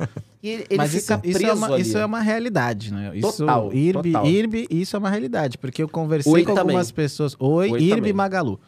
É, são- Magalu são também. três ações que eu recebo muita mensagem de pessoas que entraram na euforia, no entusiasmo de influenciadores e blá blá blá. E mandaram mens mandam E mensagem. entraram com tudo, né? Não é, que o cara tem 5% Não, o cara, manda, o cara manda assim: olha, botei a minha economia da vida em Cogna, IRB e Magalu. O cara botou 180 mil reais, se eu não me engano. Eu fiquei com Eu ele no lembro de- telefone, você lembra? De, de ver mensagem de pessoas que A venderam gente- carro. É. A gente tava vindo o podcast, o cara me ligou. Ah, é, lembra? a gente tava no, eu tava no carro. Ele tava no carro comigo. Um senhor de, sei lá, uns 70 e poucos anos. E aí ele me liga e eu atendi. Tudo bom? Tudo bem e tal. Sou do Nordeste, meu nome é Jadilson. E nananã. E aí ele começou a contar a história dele. E a gente vindo no podcast, né? E a gente ouvindo a história dele no carro. E a história é exatamente essa. Ele botou o patrimônio inteiro dele Nessas coisas. nessas, tipo, três, quatro ações. E ele falou que IRB ele perdeu, sei lá, uns 60 mil reais. Eu já encontrei pessoa na rua que me para, fala alguma coisa, a gente vai bater papo e fala, não, eu tenho um milhão e oi, Mas é- é e só tenho oi. É exatamente o que você Eu- falou, Eu educação. acho que o maior problema de todo investidor, pode ser trader, o cara pode gostar de colocar dinheiro no jogo do bicho, no que for, É o gerenciamento de risco. é, é gerenciamento de risco. Porque é igual que, o que você falou, é o risco da ruína. O cara, ele acerta 99% das vezes, ele vai ser pobre. Ele vai quebrar. o investidor porque o 1% que der vai errado, cagar. vai- O investidor com um milhão, tá? Não é nenhuma recomendação, mas se esse cara põe isso em ações e fundos imobiliários, paga dois dividendos, hoje ele consegue pelo menos 1% ao mês. Uhum. Vai botar um milhão, vai tirar ali 10 mil todos os meses, usa os 10 mil pra fazer merda. Exatamente. Pronto. Arrisca os 10 mil. É isso. Pronto. Usa metade. 5 mil ele vai reinvestir. É. 5 mil ele vai brincar, vai fazer cagar, comprar oi, vai comprar. É uma das coisas que no meu treinamento é mais bato. Olha, pelo amor de Deus, não arrisca, não, não coloca. Isso aqui que eu tô te mostrando não é pra você colocar seu principal. Seu principal tem que estar protegido. Você fez dinheiro com uma coisa conservadora, com uma operação de renda, ganhou 2, 3% no mês. Agora você brinca com esse dinheiro. Se der certo esses 2, 3, vira 15, 20% seu, de, de, de tudo. Olha que maravilha. É muito dinheiro. Se for brincar, brinca com o que você tirou. A pessoa tá, tá, tá in- começando a investir, coloca alguma coisa com dividendo. Quer arriscar? Arrisca o que você ganhou. par- Cripto- metade cripto é do pior dividendo. ainda, cara. É. Nossa, Cripto- cripto, morreu algumas Cripto, criptos, né? Assim. ah, puta, várias, cara. É, 99% das criptomoedas não, não tem nenhuma. 99,9% não tem. Eu vou até olhar agora em tempo Eu real. liquidei aqui, o meu cripto. quantas criptos a gente tem hoje no mercado. Elas cara. não têm embasamento algum, né? Elas- Market Cap. Ó. Vamos olhar agora, dia 31 de agosto. Dia 31 de agosto de 2022, nós temos no Coin Market Cap, que não reúne nem todas, tá? Mas reúne A mais maioria. Boa conhecidas. parte, né? É, fazem uma curadoria lá, mordem uma grana das criptos para botar elas aqui. 20.810 criptomoedas. Então, existem 20 mil criptomoedas hoje no mercado. 20 mil. O que, que você fez essa semana que demandou criptomoedas? Nada. Nada. Ou seja, ainda não é utilizado no- no- na economia real. A gente está falando aqui um pouco de tokenização de ativos, tem alguns jogos, NFT, coisas que podem validar. E aí, sempre que o mercado dá uma embicadinha, começa a me perguntar, "Chá, o que, que você acha da cripto Jimmy? Eu falo, ah, não conheço. Não, cara, porque ela vai revolucionar o mercado de atendimento, não sei o quê, porque fez uma parceria com o McDonald's, com a BMW. Aí você, puta, cara. E as pessoas acreditam. E elas põem toda a economia delas nisso aí. E É. cripto, a volatilidade é muito diferente do, de ação e fundo imobiliário, cara. Não é embasado em algo real, né? Não. Numa ação, tem, sei lá, 100 mil pessoas trabalhando para construir valor e melhorar a sociedade de alguma forma e ela crescer. E aí a cripto não tem nada. A cripto tem três nada. pessoas, às vezes, que fez aquilo pra ganhar O- o- dinheiro. O, problema de cripto é o, o que acontece. Já passei um mês lá no Vale do Silício para entender o ecossistema. Como é que funciona a startup, você conhece bem. Porra, a gente monta aqui nós três uma startup, um appzinho. A gente vai chegar para investidores, olha, a gente teve essa ideia aqui, o cara fala, foda-se. Arruma cliente, É. começa a ganhar uma grana, aí você volta aqui. A gente arruma cliente, valida o negócio, volta lá. O cara tá aqui, ó, um cheque de 100 mil, eu quero 30% do teu negócio e vocês vão continuar. Aí a- gente briga com ele. Porque acha que ele tá fazendo corpo mole. Aí ele sai da empresa, sai com o dinheiro dele, fica a gente, entra mais um. Aí você vai moldando, startup é assim, aí você vai moldando, uns 80% acabam morrendo, É. no- ficam pelo caminho, aí depois vai avançando, aí começam aqueles é, Series A, não sei o que, captação grande, mas aí já tá validado, já tá tudo bonitinho. Como é que é cripto? É o contrário, cara. A gente junta aqui os três, faz um puta site maneiro, que é o white paper, É. que a gente chama, que é o projeto. É. Olha, aqui... Fase em- 1, fase 2. Fase 2, em fevereiro de 2023, a gente vai estar em todos os tipos de celulares. Em agosto de 2023, eh, nós seremos o maior player do mercado de logística, não sei o quê. Em fevereiro de 2025, se tudo der certo, eh, estaremos em 173 países. Aí a pessoa olha e fala, caralho. Só que é um site, cara. Aí sabe o que, é que, que eles conseguem fazer um ICO, que é como se fosse o IPO, só Sim. que de criptomoedas, que é o ICO, e captam 50 milhões de dólares. Aí vamos imaginar nós três. Nós fizemos um site, não existe nada ainda. A gente capta 50 milhões de dólares. Aqui nessa sala. Sim. Tá todo mundo Cara, aposentado. todo aposentado. A gente vai brigar, acaba. E, Não, e o melhor é que isso. assim, é exatamente isso. Aí tem, os- tem as pessoas, né? Esse aqui era, foi CEO da empresa tal. Esse aqui é o colaborador, o consultor que foi CEO da empresa X. Então, assim, coloca as pessoas mega. Fora quando é tudo fake, né? Muito feio. Fora O quando é juros fake. alto não vai dar uma segurada nessa. Vai, Vai. porque o que fez com que o mercado disparasse em tudo foi o juro baixo e auxílio. Porra, nos Estados Unidos tem uma corretora chamada Robinhood, né? Sim, que, é, que é bem conhecida. O- O que, que o pessoal falava aqui? Que os jovens americanos ganhavam auxílio, lá, o checão do governo. Ia pra Robinhood. Ia pra Robinhood, Aí cara, virou GameStop cripto, lá, aquele short squeeze. É, short squeeze. É, GameStop. E do outro lado a Coinbase. Sim, Então, Ah, o dinheiro do auxílio foi pra essa Foi foi pro mercado. mercado. financeiro, porque no banco você não ia deixar com juro zero nos Estados Unidos e aqui dois. A galera foi pro mercado, cara. É. Entendeu? Não Sensacional. tinha- não, assim, é- e é óbvio, né? O que, que a pessoa ia fazer com o dinheiro? Aí, aí começam mercados alternativos. Então, relógio subiu muito, Sim. é, Coisa de NFTs, luxo. coisa de luxo, É. Não, charuto. Eu lembro que na crise tinha o auxílio e o McDonald's dava 50 dólares só pra você na- ir na entrevista. Caraca. Seis meses de trabalho, se você indicasse alguém e essa pessoa ficasse seis meses, você ganhava um iPhone. Lembra? Caramba. Sensacional. Ah, seguindo essa ideia de juros, é, você falou, por exemplo, que agora é o momento do, dos fundos imobiliários, sabe? Eu, eu comentei esses dias pra trás que eu acho que também é a hora. Fundo de tijolo, agora é o momento de entrar e tal. Só que você explica Era muito um bem. mês, era um mês. O melhor momento. É, Já passou. ah, já passou. Passou, passou, passou. Mas assim, por que, que era o melhor momento? Porque o que acontece é o seguinte: primeiro, os fundos estavam abandonados, né? Porque todo mundo olhou lá, tem aqui o fundo de papel e fundo de tijolo. É, tijolo pagando 0,70, papel pagando 1,30. É, lembro. O investidor pensa, porra, eu vou no papel. Vou no papel. Vou Porque, diversificar 10 fundos imobiliários de papel. é, ele projeta que tudo vai sempre ser igual. Igual. Então ele pensa que 1,30 vai ser para sempre, né? Não vai ser para sempre. Então, na realidade, o que, que eu enxerguei há uns dois, três meses e falava no meu canal? Olha, esse gap vai fechar. Tijolo vai se aproximar de papel, papel vai se aproximar de tijolo. Só que entre os dois, eu, Charles, entendo melhor o fundo de tijolo. Eu tenho mais clareza. O, o VISC são 19 shoppings em mais de 10 estados, onde eu vejo a foto do shopping no relatório, eu sei onde ele está, eu sei as observações, eu sei ali a vacância, eu sei tudo bonitinho. Então, eu tenho um entendimento melhor sobre fundo é, de tijolo.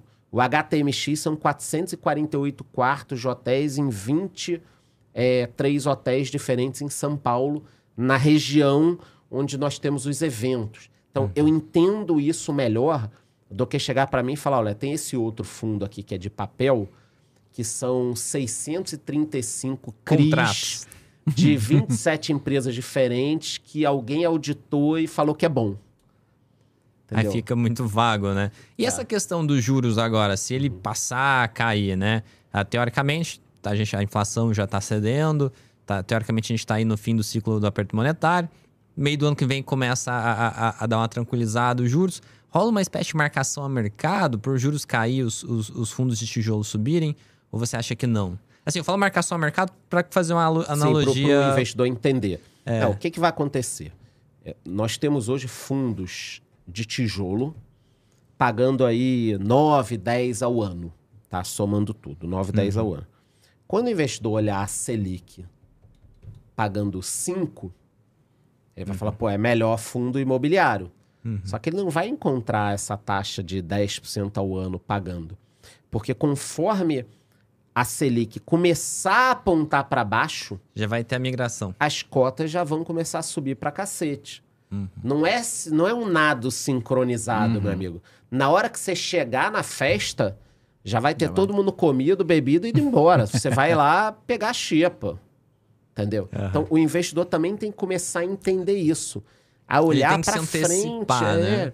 Eu, é, agora, coisa de um, dois meses, quando eu falei, olha, gente, tô reduzindo um pouco aqui papel, tô migrando o resto que eu tenho ainda muito para tijolo. Eu, eu sempre tive a posição maior em tijolo, mas tô reduzindo mais papel para sair um pouquinho do, do IPCA, porque a gente vai ter aí alguns meses de, de deflação e depois vai reduzir, e tô indo mais para tijolo. Aí, às vezes, a pessoa vai para o tijolo e acha que naquela semana vai subir. Não é assim, cara. É um, é um jogo de longuíssimo prazo. Agora, por exemplo, o IPCA tem essas variações, né? O investidor não sentiu ainda, porque tem um, um gapzinho, tem, tem um tempo até isso bater nos fundos. Demora um, dois, três meses. Ele vai sentir isso no fundo de papel. Agora, tem fundos de, de papel tipo KNCR11, que ele tem mais de 90% dos títulos estão lá dentro atrelados ao CDI. Então o CDI vai continuar, porque a Selic vai ficar alta aí pelo menos mais um ano. Então existem fundos de papel que mesmo com IPCA mais baixo, seguirão pagando um rendimento interessante. Então o investidor também tem que estar um pouco ligado nisso. O que salva é a diversificação, né? O que ele falou, não pode estar, ah não, tenho 10 FIIs, estou super diversificado, 10 de papel, De papel e PCA. é, papel IPCA. Esse cara, ele vai ficar aí correndo o risco de um mês ser bom, outro ruim, outro médio. O entendeu? fundo de tijolo, ele corrige a inflação? Ele pode, a Vamos pessoa lá. que está vivendo de, de, Aham. de, de rendimento, ele pode contar e aí tá com rendimento? medo, né? Puta, e será que. Eu posso, pera, recebo 10 mil por mês, posso gastar esses 10 mil por mês Tá. num fundo de tijolo? Você não vai enxergar a correção em tempo real. Né? É como aquela questão assim: você mora num apartamento, numa área legal, e aí as coisas ficaram mais caras esse ano. Puta, mas de repente o teu imóvel esse ano não ficou mais caro. Aí passa dois, três anos, de repente, caramba, meu vizinho vendeu. Puta, valia um milhão, agora ele vendeu por um e setecentos. Né? Mas vo- você não sentiu isso. É, a minha opinião, eu já li alguns números, tem teoria pra tudo. Quem não gosta de fundo imobiliário sempre me mostra números que provam que é uma merda. E quem gosta me mostra números que provam Que é bom que é, que é bom pra cacete. A percepção que eu tenho é que se você comprar um fundo imobiliário que tem uma boa localização e bons ativos, naturalmente eles vão se valorizar. Até porque, por exemplo, os fundos de, de, de shopping, o contrato do aluguel é reajustado pela, pela inflação. Então, aquele ativo ele também tende a, a se valorizar. Só que o investidor não pode querer isso em tempo real, cara. Não adianta. Ah, a inflação esse ano vai ser de 7% e teve uma reavaliação do Vino 11 e os ativos não se valorizaram esse ano, tal coisa. Não vai acontecer assim. Não acontecem as coisas da forma que a gente quer. O mercado ele tem uma dinâmica. Mas a minha opinião é que sim, bons fundos imobiliários terão de tijolo essa correção de ativos, quiçá melhor do que a inflação. Por exemplo, fundos que têm. Eu estou estudando alguns, não, não quero falar nomes ainda. pra galera não sair também desesperado, que pode ser que eu não, não invista. O pessoal tá mandando aqui. É, pode, pode falar alguns nomes. Mas pega lá a Faria Lima, por exemplo. Sim. É, no meio da pandemia começou aquele papo, puta, XP tá abandonando, vai montar uma, uma cidade no É. interior, a empresa não sei o que tá saindo, o Facebook tá saindo, não sei o que tá saindo, Faria Lima vai virar um deserto, todo mundo home office em casa, Quem no dera. Xavier Vídeos. tá puta É. trânsito, velho. E- e aí começou a ficar isso. Porra, agora parece que a XP já pediu Não, eles fizeram a arena. o lugar daí, então. Mas pediu o lugar de volta, que ela tinha largado. Ah, tá. Parece que micou o negócio, já não vai A ter cidade aquilo fantástica. ali. É, tá- talvez construa O mundo Mas fantástico o da XP. escritório, o escritório vai continuar aqui, não sei o que tal. Pô, eles compraram todos os restaurantes aqui no Itaim. Como é que eles pô. vão vir comer? A vai rua ter que- inteira é deles ali. É, vai gastar uma hora pra chegar no- Então. nos restaurantes, pô. E será que daqui. se- vamos supor que a economia melhore, Eles três, helicóptero. quatro anos. O que, que vocês acham que vai acontecer com os imóveis na Faria Ah, Lima? vai Porque custar muito mais caro. vai custar muito mais caro. Só Não, que aí o que, que o investidor pensa? Puta, quando custar mais caro, aí eu compro. É, Não é era. assim, É, já era. Já passou, já. Já, era. passou, O cara. Charlão já comprou tudo. Já comprei tudo. É, então, é por isso que eu tô falando, o investidor, ele, cara, alguns negócios você tem que olhar, Sim. ter uma tese, acreditar na tese e esperar. A própria Via Varejo, quando eu comprei mais pesado lá, 3,99, 4 e pouquinho. Acho que eu não tomei susto? Tomei susto. Uhum. Porque se tudo que eu imaginei já tivesse se concretizado, ela estaria custando 12, 15, como Uhum. passou a custar depois. Entendeu? Então, não tem almoço grátis, cara. Hoje você tá mais fundo ou ações? Desculpa, eu te cortei. Fundos imobiliários, É. cara, estão em fundo imobiliário, ações está muito próximo. Eu quero aumentar mais fundos, fundos imobiliários, porque eu gosto da ideia do, do fundo me gerar um rendimento e esse rendimento comprar as ações, entendeu? Ah, Imagina, legal. imagina uma máquina assim, tipo, você ter muitos fundos imobiliários, aí esse dinheiro do fundo imobiliário você compra, por exemplo, small caps e ações de risco. Você cria um negócio que Uma bola de uma neve. bola de neve. Agora, você não consegue o contrário, comprar o small, comprar ações de risco e aí se tudo der certo ir para fundo imobiliário.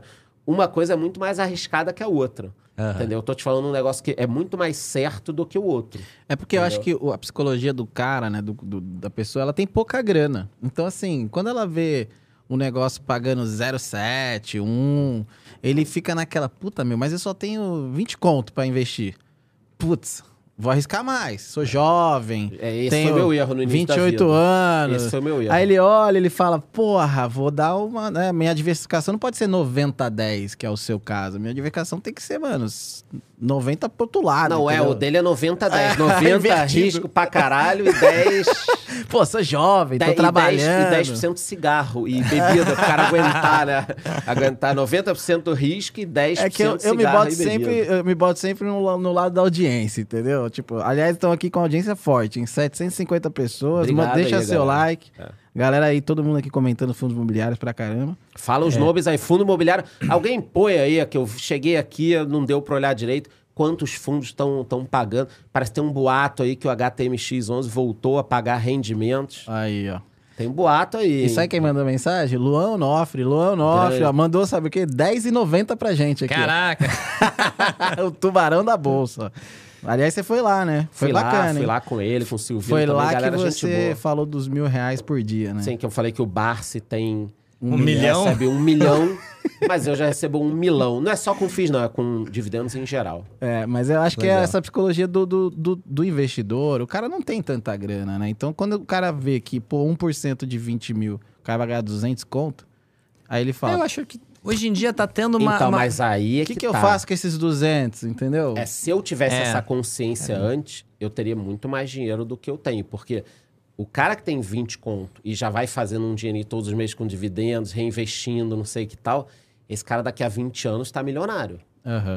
Mas você não acha que pelo fato dele estar num momento de vida assim, como é que eu posso te dizer? Tô trabalhando pra caramba, é, não tenho também muito tempo pra ficar olhando o mercado, isso é uma coisa que, né, influencia Sim, muito no que você sim. vai fazer, né? Pô, você, o Jimmy, eu até mais um pouco. A gente tem tempo, né? A gente olha pro Sim. mercado. A Seu é trabalho, é, né? seu Eu- trabalho é olhar o mercado, Eu entendeu? acordo, cara, tô limpo os olhos, pingo o colírio, que eu uso lente. Sim. E às vezes a galera me vê com o olho vermelho, deve achar que eu uso lente.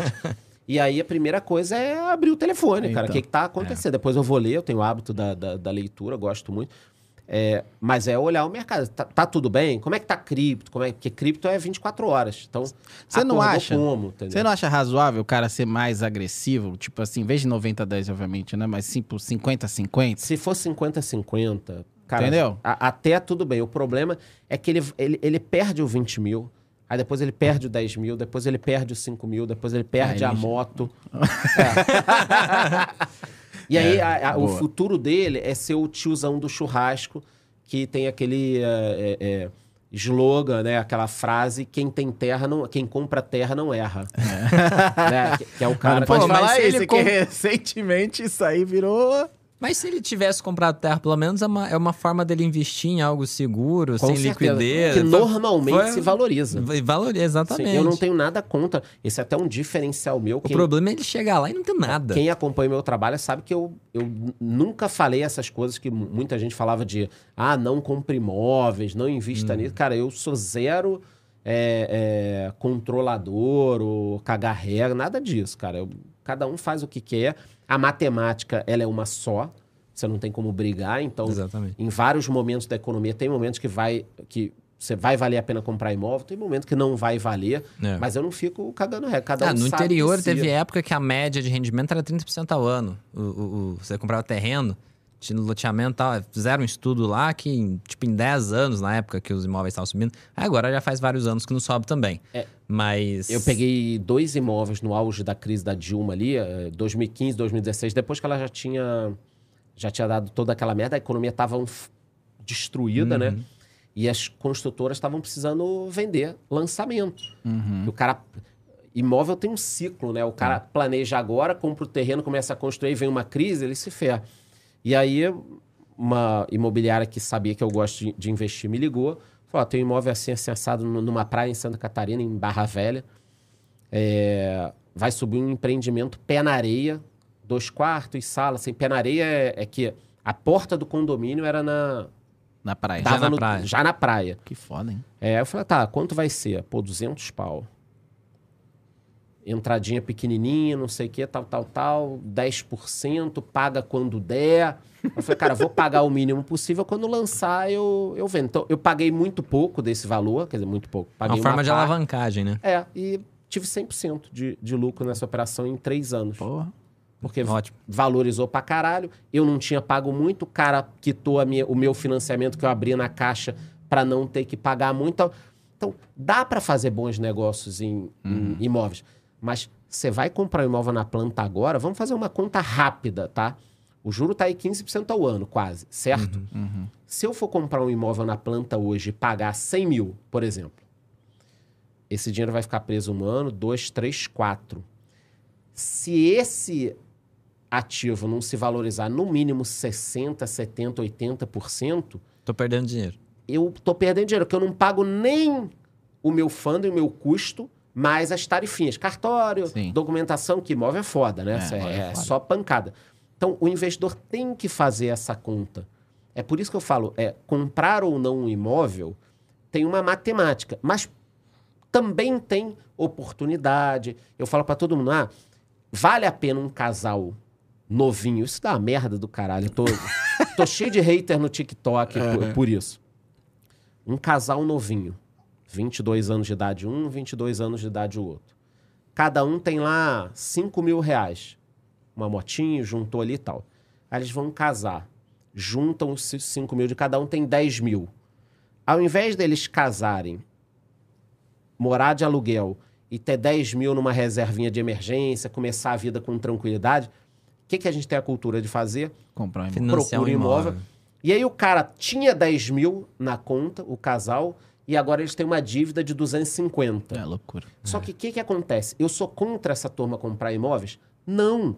Mas quando você acaba de casar, normalmente você compra um imóvel para um casal que acabou de casar, que é um quarto e sala, Uhum. que é um imóvel e algum lugar perto da família. E você tem 22 anos de idade. Quando você tiver 25, 20, 26, 27, duas coisas vão acontecer. Provavelmente você vai mudar de emprego ou ganhar muito mais. Uhum. E a segunda, você vai ter filhos. Então a tendência. Ou você se separa, 30% dos casais se separam.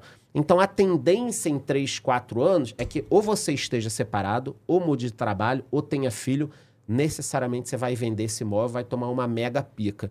Então o que eu falo para todo mundo é o seguinte: você pode casar e comprar um imóvel, mas casar e esperar dois, três anos para fazer um negócio melhor é um bom Faz negócio. mais É, sentido. faz mais sentido. É um bom Verdade. negócio, entendeu? É, a gente não. A gente mora de aluguel até hoje.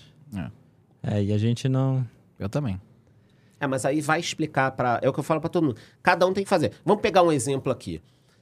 O sujeito nasceu É cultural, né? é, numa família em que três vezes ao longo da vida dele os pais foram despejados de casa porque não tinham dinheiro e o Ah, tá. sonho da família é ter que uma- alguém da família tenha uma casa. Os pais tiveram 18 filhos, ninguém tem uma, uma casa e o moleque tem a oportunidade de ter uma casa. Sim. Cara, eu vou ser o primeiro a falar, meu irmão, compra qualquer coisa que der na telha para ser o orgulho Hum. da família. Então depende de casa a casa. Tem gente como eu Existe muito isso. É, A aí- minha mãe tinha o sonho de ter uma casa. Então, mas a gente foi criado com essa cultura, É. ter casa, carro, tudo. E eu, eu entendo isso bem. Eu hoje moro de aluguel. Tenho dois apartamentos, um no sul, um em São Paulo, alugados. E tá tudo bem. E tem um imóvel comprado na praia, que eu vou pouco e que tá lá valorizando. É. Já valorizou pra caralho. Uhum. Então, cara, não tem uma regra, né? Tem que ser o que é bom pra você. Mas se, se você conseguir pensar como investidor, e o livro Pai Rico, Pai Pobre ajuda demais você entender o que que é um ativo, o que que é um passivo, você entender isso vai ser muito melhor. Entendeu? Boa. Muito Vamos bom. voltar a falar de bolsa, que a galera tá aqui Manda bala. enlouquecida. Já querem que fala de IRB de novo. Porque IRB tem Itaú e Bradesco por trás. E que IRB Que vai é bombar. né? É Hoje- impressionante. E- e- Não sei se você pode falar. Qual que é a sua maior posição? Você tem, você tem pro- proporções da diferentes em carteira ações? do canal é Banco do Brasil, Banco do Brasil. Itaúsa e eh, fundos imobiliários KNCR11. Pô, maneiro. É, mas Minha maior posição hoje é Itaúsa também. Depois a terceira, acho que é Banco do Brasil. Ou seja, ninguém aqui tá ganhando dividendos. né? É, Tá uma dividendo merda, né? ninguém tá recebendo. É. E o que, que você acha de Itaúsa não pagar dividendo? Olha, se Itaúsa não pagar ou reduzir ou usar o dinheiro da XP, que a Itaúsa tem um caminhão de dinheiro lá dentro da XP, né? Das ações que ela teve direito e vendeu boa parte já, ainda tem alguma coisa. Se ela utilizar essas, esse dinheiro, ao invés de me pagar, comprar ativos para que daqui a 10 anos ela pague um caminhão de dividendos, me interessa. Me interessa. Entendeu? Agora, caso ela não pague dividendos e não compre bons ativos, aí tá de sacanagem. Só que parece que já teve uma declaração lá, parece não, teve uma declaração de que o investidor pode esperar nos próximos anos já dividendos. É. Itaúsa. Sério? Então eles. Então, acho que vão abrir lá, vão trim, cair a máquina registradora e vai abrir um, um dinheirinho lá. É, eu particularmente gosto dos investimentos que eles fazem, eu não me importaria. Mas eu acho que existe é uma das ações com mais, maior número de investidores, né? Que o pessoal estava acostumado a receber dividendos, né? Deve ter Pô, investidores paga ali grandes. 5% pra gente, né? Porque o que mata é esse negócio de 2 centavos. 2 centavos é uma merda. que Vira todo mundo piada, é, né? Vira piada. Paga 3, né? Entendeu? Pelo menos pra falar que aumentou. Que é. é. Não, você tá sempre postando, né? Ó, pingou aí, pingou aí, que é uma coisa sua, né? Tipo, Então, isso... é, e não é um valor enorme que eu recebo, né? Ah, ontem foi 2 mil, hoje 3 mil, não sei o quê. Porque é um, momento bom, final do mês, e muito preço pagando. Não é sempre que eu Ah. recebo isso. Mas é pra mostrar para as pessoas que é possível. uhum. Porque eu sou um cara da vida real. Eu sou aquele cara que com 18, 19 anos de idade não tinha carro, tava fudido. É nóis. É, pegava, exatamente, pegava no banco, na época tinha o Banco Real, que era 10 dias sem juros no mês para que era universitário. ABN. Eu usava tudo. É nóis. Então, eu vivia, não, eu usava tudo e mais um é, pouco. eu sou vida real, cara. Eu trabalhei mais de 15 anos como CLT. Uhum. Comecei a estagiar numa empresa, saí superintendente, trabalhei numa grande empresa de refrigerante. Cara, eu me fudi pra cacete, trabalhava doente. É, puta, tudo que, que a, a galera tá passando, eu passei também. Então, a minha vida é real. Eu não sou um influenciador. Nada contra, eu também ganho dinheiro com curso, mas eu não sou um influenciador que vendeu milhões e aí tem milhões para investir. Como vários, estou falando de um específico, vários. E aí é um, é um negócio de, de aparência, Uhum. ou que. ah, é, seja uma coisa muito grande. Não, eu sou é o que a galera, o charlão da massa mesmo, cara, a vida A galera real. falou aqui, charlão da massa. Charlão da 30, massa. vote 30. É, se você me encontrar, é isso, cara. Eu estudei, aí tive dificuldade, tinha que ir pro, pro trabalho, aí, cara, casei, não tinha grana, muita grana pra fazer festa, e tive mil problemas. Uma época tinha carro, não tinha grana para consertar o carro, é, não andava com, com carro. É, é isso, é vida real, é, é vida real. Por isso que eu falo que é possível o cara chegar é, nesse patamar com um trabalho, seja CLT, seja empreendedor. Cara, nem todo. A, a galera entrou numa pira que todo mundo tem que ser empreendedor. Uhum. Isso é uma merda. É. Porque de repente o cara que tá vendo a gente aqui estudou engenharia, o sonho dele era trabalhar numa construtora, aí ele entrou lá para vistoriar a obra, agora ele é, ele é diretor de uma construtora, tá ganhando uma grana, 30, 40 mil por mês, e a cabeça dele tá assim, não, mas eu sou...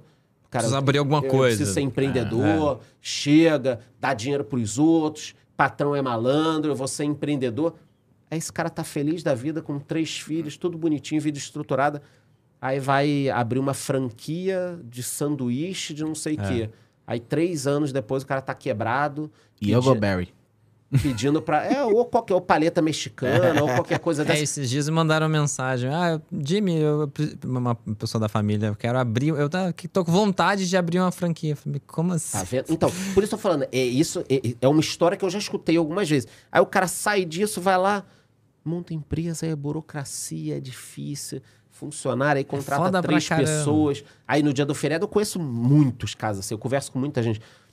Aí um final de semana de feriado prolongado, o cara tem cinco funcionários. Eu já conheço casos assim, tá? Ninguém aparece pra trabalhar. Ninguém aparece. Eu tenho um amigo assim, ele tinha uma loja, aí ninguém apareceu no feriado, aí ele foi conversar com o responsável, coordenador com todo mundo. O cara falou: não, todo mundo combinou de não ir. Porque você não pode mandar todo mundo embora ao mesmo tempo que você para. Como é que você lida com isso? Você chora.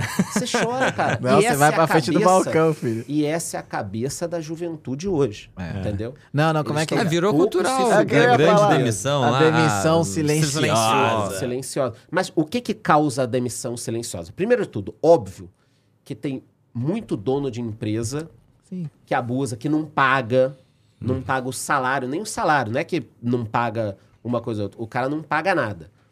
É, a demissão silenciosa, na minha, na minha opinião, principalmente de jovens, ela deriva do seguinte, cara. A gente tem uma geração que não escutou não. Ah, Então, Eu todos acho. nós aqui em casa, bicho, Havaiana voando, né? Não tinha, não tinha problema. Você repetia de ano, você, uma série de coisas. Vai estudar, vai fazer isso, vai fazer aquilo. Agora a gente tem uma geração que em casa não escutou muito não, que no colégio, estudando ou não, não importa. passa. É.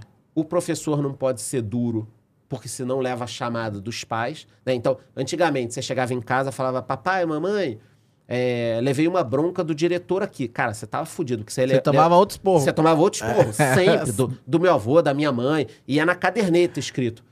Agora, cara, os jovens chegam pros pais, não, tomei esporro porque tava no celular. O pai vai tirar sala- satisfação o com o pai vai lá professor. falar com o professor, que, pô, que quem é você pra falar assim com o meu filho? É. E essa geração chega no, na, O no problema mercado é trabalho. que o- as crianças se tornaram adultas. É, e, e um outro ponto, cara. No seguinte aspecto, a- a- os pais se comportam como crianças e criaram.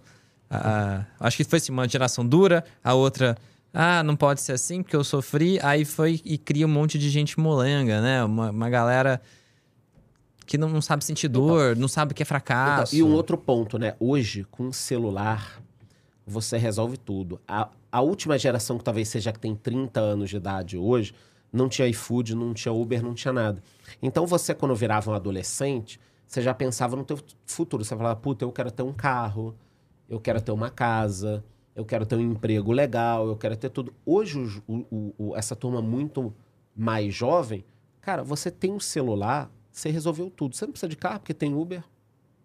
Não, e, e Você não resolve precisa sair instantaneamente. instantaneamente. Você não precisa sair Você aperta porque, dois botões e chegou o negócio na É. sua casa. porque tem iFood. Você não precisa se cuidar fisicamente, porque você consegue qualquer relacionamento virtual, nudezinho e tal. Você não tem nem que se virar em mil para arrumar nenhum tipo de coisa. Tem o Xavier Vídeos lá à disposição Xavier. para ver qualquer coisa.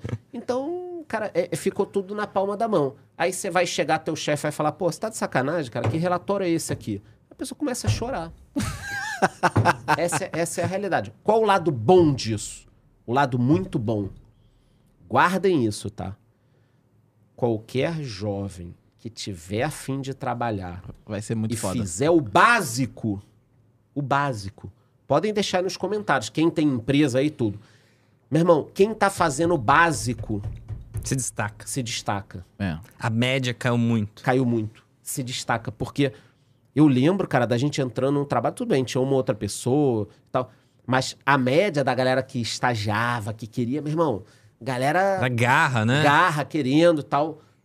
Cara, hoje, se tiver alguém se oferecendo para fazer alguma coisa diferente, ela vai ser muito bem vista. Então, o grande lado bom para quem é jovem é que é muito mais fácil aparecer hoje em dia. É então, se você tem uma empresa, essa saída silenciosa, essa demissão silenciosa, onde o chefe tá olhando para todo mundo com medo de todo mundo ir embora, dar uma de maluco, e tem uma pessoa que você fala, não, aquele ali eu não tenho medo, cara. É.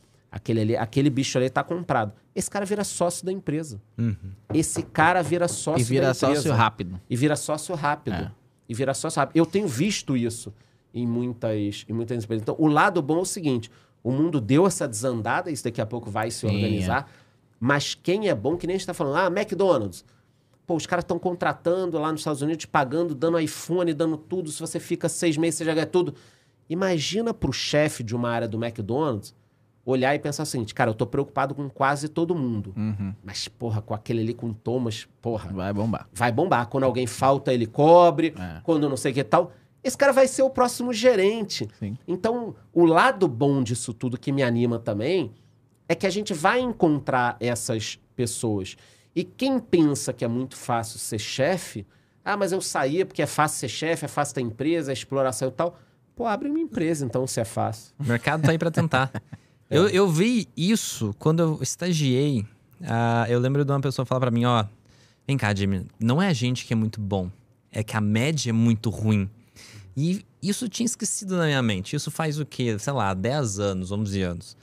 E, e aí eu cheguei, esses dias eu tava pensando exatamente isso, vendo, vendo essa situação toda, e eu pensando como que hoje tá ficando cada vez mais fácil de se destacar. Porque a média, ela não só tá ruim, ela tá pior. Tá muito. Quem quer fazer, destaca e, e- e- vira case de sucesso, ganha dinheiro.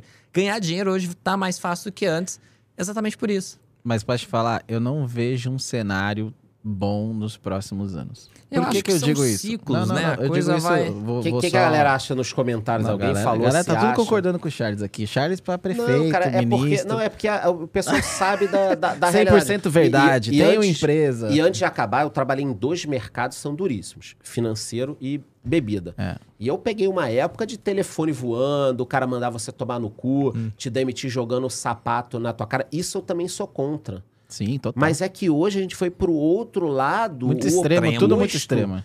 Que você não pode, a pessoa erra, você não pode falar, cara.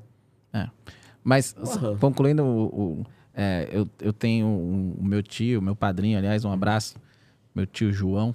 Ele foi diretor de recursos humanos, presidente da Associação Brasileira de Recursos Humanos, né? Hoje ele está aposentado. E aí eu bati um papo com ele tem umas duas semanas lá no Rio de Janeiro. E ele falou: Tom, tô preocupado com a próxima geração. Eu, Por quê? Cara, a gente passou por uma pandemia, a gente, o nível de escolaridade é cada vez pior, né? As pessoas saem do colégio, da faculdade, muito mal preparada. Eles chegam na empresa muito mal preparado. E a gente passou uma pandemia de dois anos, onde a maioria, principalmente da classe mais baixa, não foi para a escola. Então, É, assim, isso vai, vir um, vai vir uma Teria que fazer crise. um trabalho agora É, pra dar vai uma... vir uma crise muito pior de força de trabalho qualificada do que você já imagina na história. Você que é um cara que sempre olha 5 anos, 10 anos. Ele falou: os próximos 5, 6 anos, o mercado de trabalho vai sofrer muito. E, a- e aí ainda tem esses poréns de uma geração. é, é, ele falou como é que é? Instan, instantâneo. instan- ele falou um- uma gíria em inglês Uhum. que já acontece nos Estados Unidos, onde o jovem não tem paciência para nada, não existe carreira. Não existe carreira. O porque assim, ele é hoje- um cara de recursos humanos. Ele montava carreiras para as pessoas nas empresas. daqui você vai pra lá, daqui você vai evoluir tanto, você vai ganhar tanto, bônus disso. Ele, ele montava isso a vida inteira. Então ele falou que nos Estados Unidos já tem uma crise enorme com os jovens de 23, 25 anos que eles não aceitam não evoluir rápido. Não, mas não dá pro cara com E- 25 anos já querer O cara ser, quer ser diretor. É, não o cara quer ser diretor, entendeu? É, a questão é que a gente tem uma geração de pessoas viciadas em dopamina, né? Porque o que acontece? Ela é a, a geração Vídeo 30 TikTok. segundos. 30 segundos, ela tem um estímulo a cada poucos segundos, ela é uma viciada, a pessoa não percebe, mas a partir do momento que você eh, tem um estímulo muito recorrente, você começa a liberar dopamina no seu cérebro e atividade normal, entediante. Trabalho é entediante, gente. É Sim, chato. muito. É chato. Trabalhar é chato. É estresse. Você precisa ter tolerância de ficar um tempo grande sem ter um estímulo de dopamina. Trabalho é sério, fico me zoando porque eu falo isso. E porque assim, eu no trabalho eu sou bem estressado, né? E eu falo, pô, trabalho é estresse. Pra mim, se eu não tô estressado, eu tô relaxado. Se eu tô relaxado, eu esqueço. Eu não sei o que tá acontecendo. Aí eu tô perdido aqui. então eu tenho que ter um nível de estresse mínimo pra eu conseguir acompanhar a coisa. Então eu sempre já tô assim, não que eu seja mal educado, mas eu, eu tenho um nível de estresse mínimo pra coisa funcionar. Mas eu acho isso, a geração, a pior de tudo, é uma, é uma geração ah, muito irritadiça pelo vício da, da dopamina, né? Ela começa a ter uma abstinência de dopamina de fazer algo O tediante. lado bom é esse. Galera nova que tá escutando a gente, meu irmão. Vai, Muito Quem- fácil voar. Quem tiver na média tem emprego garantido. É. E quem fizer um pouco mais do que o esperado, cara, tá, tá feito, vai ser sócio de dono de empresa. E a gente entrevistou dois garotos muito bacanas aqui. Um foi o Felipe Moleiro, que é o Kid Investidor, que tem 13 anos, fez 14 agora. E o Vinícius Penedo, com 18. E a gente falou muito sobre isso, né? Dos jovens é, olharem pessoas como esses dois garotos e se inspirarem, porque você hoje tem a informação que você quiser. Tipo, você pode perguntar, você vai ter a resposta no Google. Você pode perguntar no YouTube, você vai ter um vídeo de alguém explicando. Você, você quer saber sobre opções? Tem esse cara aqui. Você quer saber sobre economia? Tem esse cara aqui. E, e- e qualquer idade.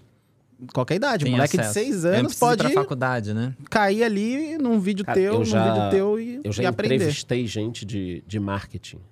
Pra, na época que eu tava querendo contratar gente de edição de vídeo, que é uma das áreas mais difíceis da gente, é. desse Oxe. mercado, ter, né? É. Exatamente. A gente Se tiver alguém de tá edição aí, já manda mensagem que eu entro em, em contato.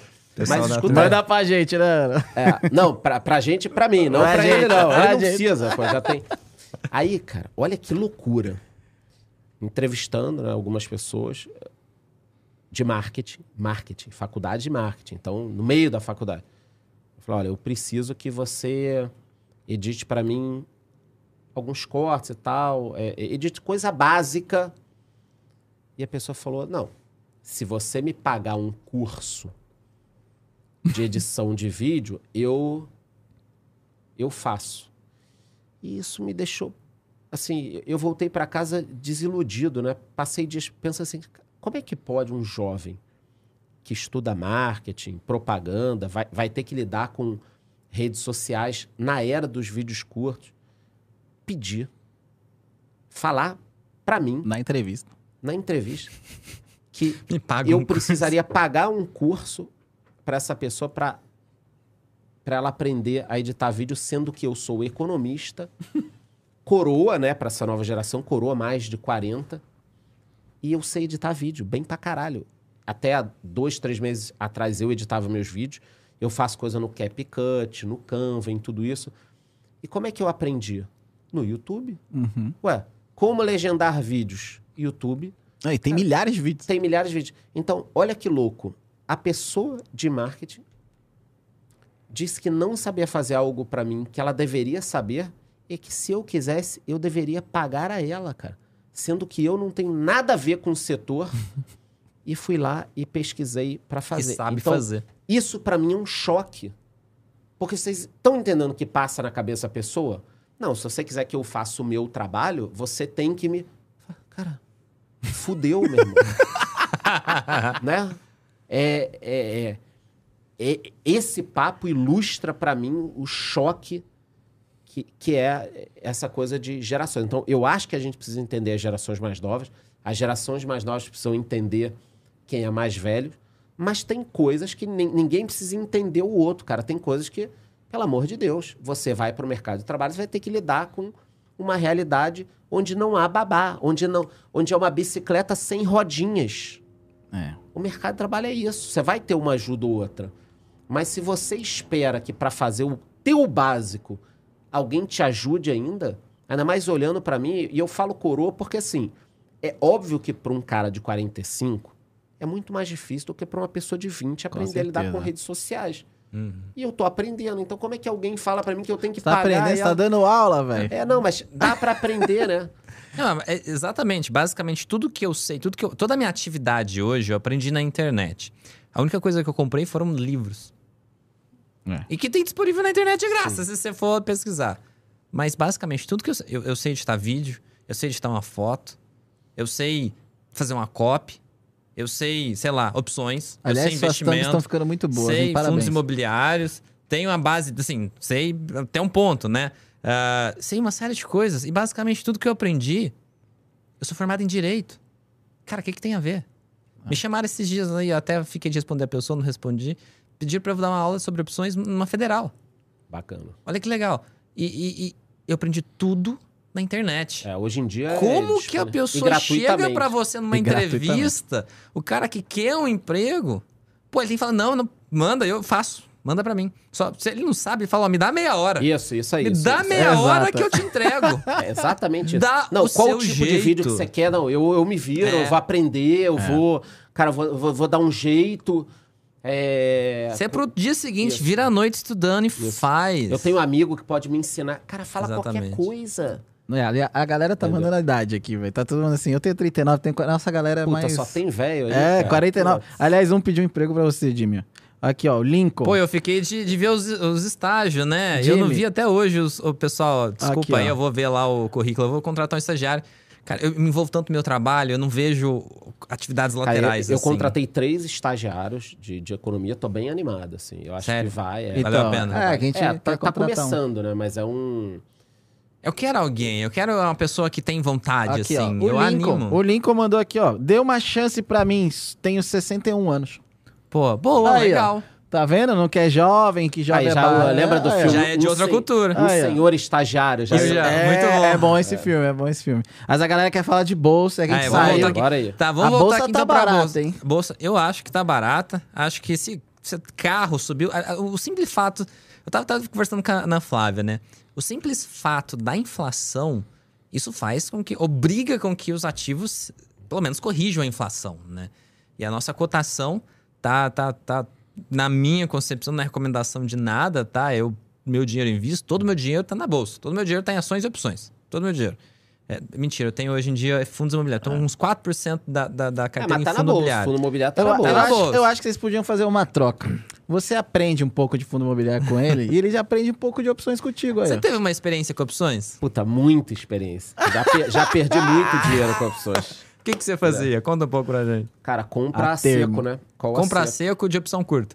É. Não, lá fora do. Lá na puta que pariu do dinheiro também. Aí virava tudo não, pó, curto né? que eu falo é em prazo. Ah, sim, sim. Porque, sim. por exemplo, eu compro opção, mas às vezes eu compro opção pra 2024. Não, não, não, não. Aquela.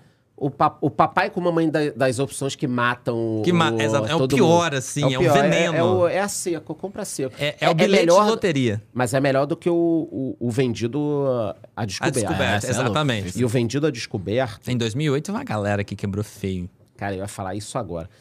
É, o vendido a descoberto na Petrobras, na época que eu participava de muito fórum, né? Eu já estava muito ligado nisso. Eu, eu- o meu o erro que eu não cometi foi esse, graças a Deus, até hoje, de operar vendido a descoberto. Para quem não sabe o que, que é isso, é você fazer uma operação em que a perda é ilimitada. Infinita. Você pode ficar devendo. Uhum. Devendo. E aí, o que, que acontece? Agora eu não lembro se foi 2008, 2007, ou foi entre 2004 e 2008, ali. Tava uma onda de venda descoberto. E tava dando certo. E quando dá certo, as pessoas começam a aumentar a posição. Aí foi dando certo, certo, certo. Todo mundo vendida descoberto, vendida descoberto na Petrobras. Quando de repente acham o pré-sal. Meu amigo, foi tipo 8 ou 10% de alta num dia na Petrobras, no momento que o mercado estava ruim. E aí a galera vendida, o cara que tinha um milhão, dois milhões, três milhões, passou a dever e o pessoal se alavancava a termo também. se lá. alavancava. E aí, meu amigo, e- e vocês têm que imaginar o que, que é a pessoa ter, tipo, um milhão de reais na conta E não ter mais. e não ter mais e o cara ligar e falar, cara, você tem que Depositar. depositar aqui 200 mil, 300 mil, 700 mil. Nessa época teve até gente que tirou a vida, cara. É. É, sabe uma pessoa famosa que fez isso? Nessa época? Quem? Flávio Augusto, do Geração do Valor. Caramba. Ele falou num, num podcast com o Primo Rico. Que ele fazia isso. Aí em 2008 ele tinha tipo 13, 14 milhões. Passou dois dias ele tinha tipo um. Aí, ó, tá vendo? fritou. Mas isso é bizarro, assim, é uma das coisas que a gente fala muito no começo, sempre vai falar. Eu gosto de começar com vendas. Só que aí a primeira coisa, você não sabe o que que é isso, mas eu vou te falar o seguinte: venda descoberta você não vai fazer, tá? Você nem sabe o que que é. Nunca. Mas não faça venda descoberta. Pra quem não sabe, uma explicação rápida. Ah, vender a descoberta. O que que é? Uma, vender uma call, você, você, tá, você tá arriscando vender uma ação e ganha um dinheiro por isso. Você, pô, arriscar vender uma ação, eu tenho uma ação, beleza, eu vendo ela, qual que é o problema? A questão é que as pessoas vendem, ele- elas correm o risco de serem obrigadas a vender de uma ação que ela não tem. Então você se obriga a vender um milhão de ações só se a ação subir 10%. Aí você acha, pô, mas não vai subir 10%. E aí você não tem um milhão de ações, você tem 50 mil na conta. Aí um dia isso sobe não 10%, mas passa três dias lá seguidos e sobe 25%. E aí, aí de 25%, sei lá, você estava exposto em. Sei lá, não, não vou conseguir fazer as contas agora, mas, por exemplo, você começa. é, Isso aí te dá um prejuízo de 200 mil. Você tinha 50 mil. E aí você se ferrou. Mas para fazer nesse grau exagerado, a pessoa tem que estar alavancada. Geralmente o pessoal alavancar termo. Isso eu falo pra pessoa que, que é ridículo. Nunca faça isso. Nunca. Eu nunca operei termo. Não, não, não pensa em termo. Perguntar pra mim, falar, não é pra fazer isso. Se você quiser aprender termo, você vai aprender em outro lugar, pra se alavancar. E venda descoberta, não é pra fazer. Não é pra é fazer a venda descoberta. Agora, uma vendinha coberta para remunerar a carteira é um negócio interessante. Conservador, interessante. tranquilo. É. É, a exatamente. gente ouviu o Luiz Barsi falar disso É que recentemente. eles, fa- eles comentaram que eles fazem. É. É, aí eles não chamam, não fala de opções, fala que é dividendo sintético. Aí fica bonito que usa a palavra dividendo. É, não fala opção, né? Que é uma coisa meio caralho, opção, opção. né? É. É, venda, venda coberta para remunerar a carteira é interessante. Eu não, não descarto.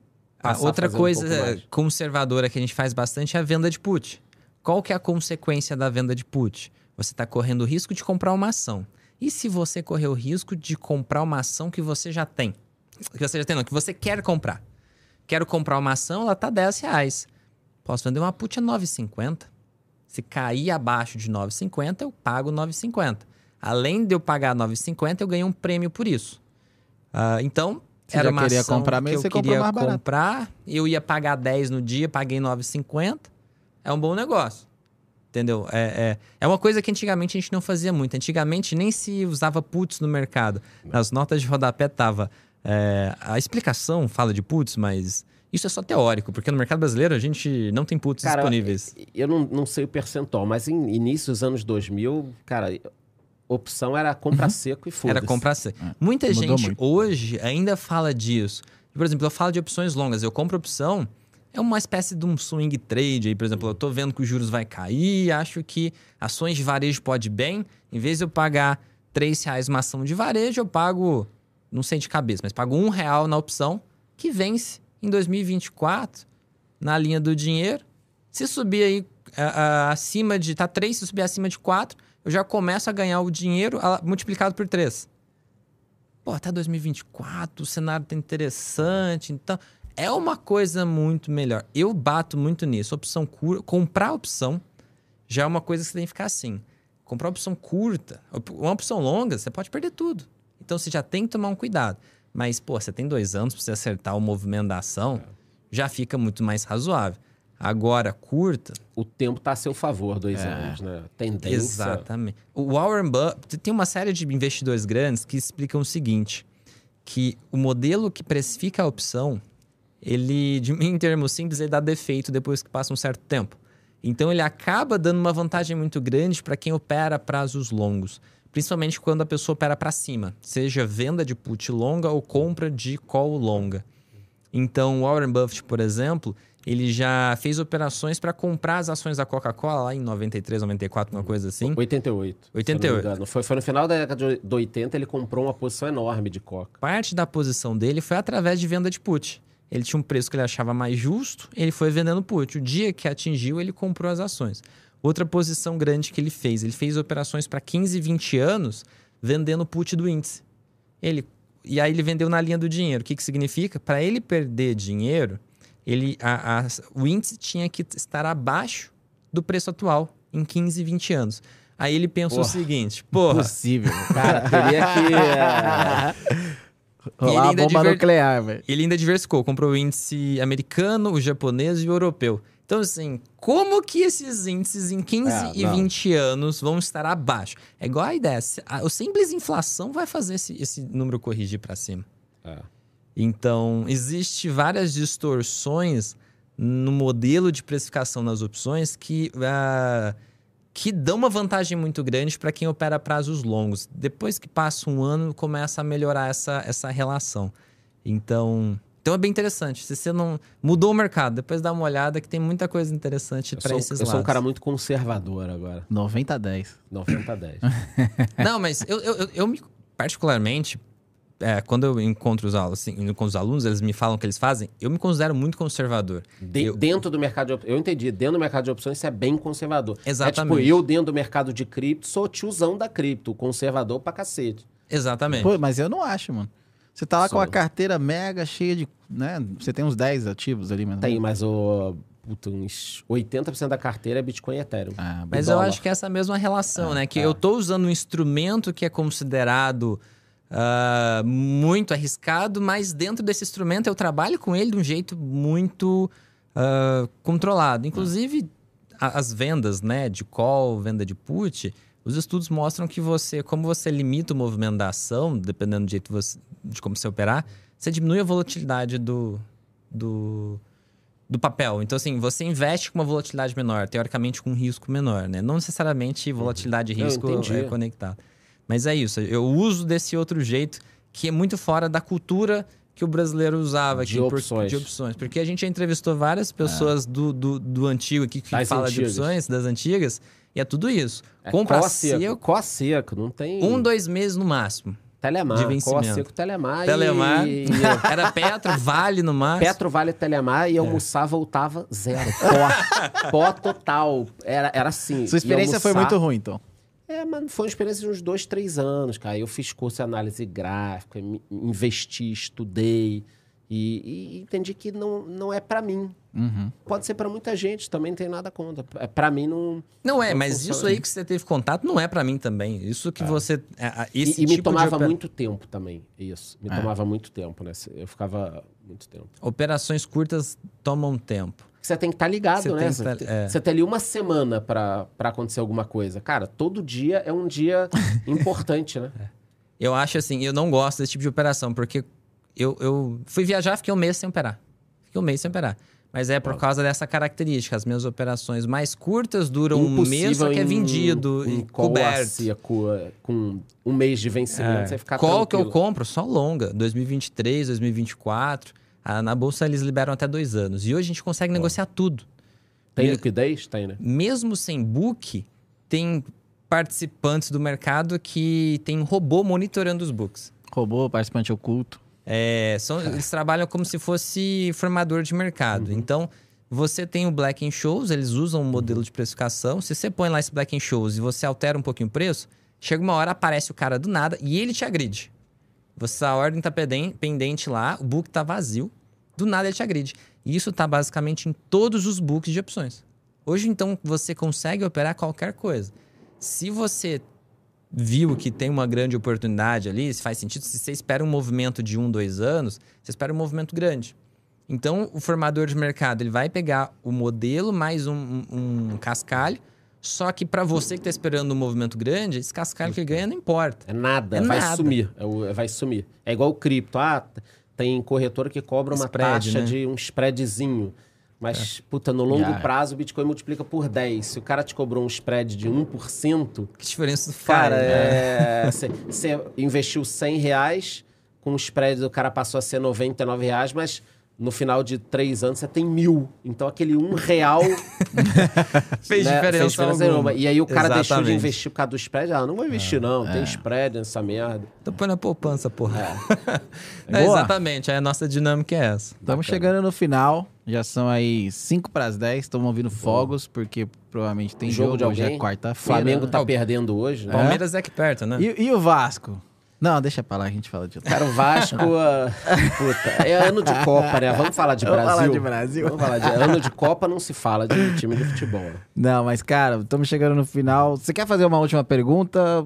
Que que- a gente sempre faz uma pergunta que você não fez. Você tá vendo alguma coisa que você investe meio diferentona? A gente É, já recebeu sim. convidado falando de urânio. Já recebeu. Eu tenho um pouquinho de urânio no URA lá, que é um ETF, mas dizem que tem coisa melhor, mas só para não ficar de fora é, da brincadeira. E ah, eu tenho lá no meu canal um negócio que é Em Busca do Ativo Perdido, que é o Economista Sincero em Busca do legal. Ativo Da hora, Perdido. É, e eu vou ter novidades pra galera. Estão me cobrando muito que eu fale sobre isso, porque é um negócio que eu comecei há um ano. É, porque eu acredito que tenha algo aí agora já sendo negociado com a minha tese, né? A gente consegue ganhar dinheiro com ativo tranquilo e tal, mas há 500 anos você tinha que sacrificar a vida para ficar milionário, Uhum. né? Sacrificar como? Pô, você ia ser um pirata, depois você teve até tem uma série muito bacana que é a Sem Limites, que é com o Rodrigo Santoro. Alguém escreve aqui Ah, onde no tá? Amazon Prime. tá na né? Amazon Prime, né? É. E ela é muito bacana que ela conta é, a história de, de parte né, das navegações. Ah, eu vi o primeiro episódio. Isso. E, Bem feita. e para quem quiser procurar, pode procurar também a história da VOC, que foi a maior empresa do mundo até hoje, tá? A maior empresa do mundo até hoje não é a Apple, não é a A Coca-Cola, não é a Aranco, porra nenhuma. É a VOC, que é a Companhia Holandesa das Índias Orientais, que chegou a ter centenas de navios, milhares, acho que 50 mil pessoas. é, Primeira pe- empresa a se mundo. financiar pela bolsa, né? Primeira empresa a se financiar pela bolsa. Isso a gente está falando em 1620. E aí, você, para ficar milionário, você arriscava a vida. Né? Grandes navegações, depois ouro. Pô, Serra Pelada aqui no Brasil. É São Francisco, nos Estados Unidos, foi uma terra do, do ouro também. Você tinha ouro. Então, o homem, para ganhar um dinheiro, cara, você tinha que eh, se jogar na, na vida, né? Para ficar milionário, multiplicar patrimônio. Depois, a gente chegou na era dos ativos financeiros. Então, tem gente que investiu na empresa do Buffett eh, 10 mil dólares, que agora é multimilionário. Tem gente que comprou Bitcoin em 2011 e agora é multimilionário. Então, você não necessariamente precisa arriscar a vida hoje para multiplicar seu dinheiro. Porque a cada período de tempo, alguns ativos multiplicam por 50, 100, 200 vezes. Igual o Bitcoin. Tá? Igual o Bitcoin. Mas não foi só o Bitcoin. Tem ações nos Estados Unidos, Amazon, Amazon, Tesla. Apple, Tesla, que multiplicaram por 100 vezes, por Uhum. 200 vezes. Então, isso é algo que vem acontecendo constantemente. Então, na minha cabeça, nesse exato momento que a gente está gravando o podcast aqui, Tem um ativo, tem um ativo O Santo Grau. que daqui a 10 anos vai estar 200 vezes. vai né? estar 200 vezes. Isso é certo, tá? Não é que a gente acha ou não. Em algum lugar, seja nos Estados Unidos, seja aqui, já tem esse ativo. Ele tá aqui. Então, eu fico angustiado de não saber Qual é esse ativo? qual, é, Qual é esse ativo. esse ativo? Então, eu criei um quadro no meu canal, Boa. que é o Economista Sincero em ideia busca legal. do ativo perdido. Do ativo que vai deixar todo mundo multimilionário. Multimilionário. Que eu vou botar um milhão e eu vou ter 100. Vai resolver a minha vida. Então, como é, a gente não tem tanto problema de liquidez nesse tipo de ativo, esses ativos são, são muito líquidos, são grandes, são conhecidos, eu estou em busca desse ativo e para fazer isso eu estou criando um- uma coisa muito legal no, no meu canal, por isso que está demorando. Mas é essa história, esse, esse documentário de como Caraca, eu que legal. Isso eu quero ver, hein? em busca desse, desse ativo perdido, que pode ser o santo grau, pode ser urânio, pode ser o lítio, pode Eu ser... vou acompanhar, porque se você descobrir. eu, vou Eu não quero ficar de também. fora, né? É, e, e nem- aí é que tá, qual o bacana? Eu não quero ganhar dinheiro sozinho, não, meu irmão. Eu quero descobrir publicamente, ó. Pessoal, tem aqui, ó, essa lista. Óbvio que a gente não vai descobrir qual é o ativo, mas a gente pode descobrir é, Potenciais. isso. Teoricamente, por tudo que está acontecendo no mundo, pelo que já aconteceu, que a gente já aprendeu, tem esses 15 ativos que preenchem as características do que a gente espera que possa acontecer. A- até descartando a empresa de energia, transmissora de energia, vai subir 100 vezes? Não. Banco vai subir 100 vezes? Não. Empresa do varejo vai vezes? Não. Então, o que, que vai subir? É cibersegurança? É tecnologia de drone? É bateria para caminhão de lítio que recarrega em duas horas ao invés de oito? Eu não sei. Mas é, caso eu descubra isso, cara, a gente vai ganhar dinheiro pra caralho, entendeu? Eu tive uma. Caraca, posso, foda. posso te ajudar, hein? Mas, pô, pela, qualquer ajuda é válida. Eu tive um, um- amigo meu que mora em Dubai, é um indiano, Uhum. né, investidor, e ele, aí ele chegou pra mim e falou assim: "Você acha que o futuro dos carros são é, a combust... é, são elétricos?" Aí eu falei: "Ah, a tendência é que sim." Ele falou: "E não é sustentável." Aí eu falei: "Não, mas aí ele começou a, né, Peso das baterias. é, e aí, pô, indiano, né? A gente, se você olhar os. Eu até postei CEO recentemente. de empresa tudo indiana. E ele- Alguma coisa certa ele tem, tem que escutar. Tem Eu que fiquei uns escutar. dois dias com ele aqui em São Paulo e tal. Ele tem cidadania, ele casou com uma brasileira, então ele, ele é cidadão brasileiro também, né? Então ele tem que vir pro Brasil a cada dois anos. E aí ele vem e fica dois dias só. E vai embora.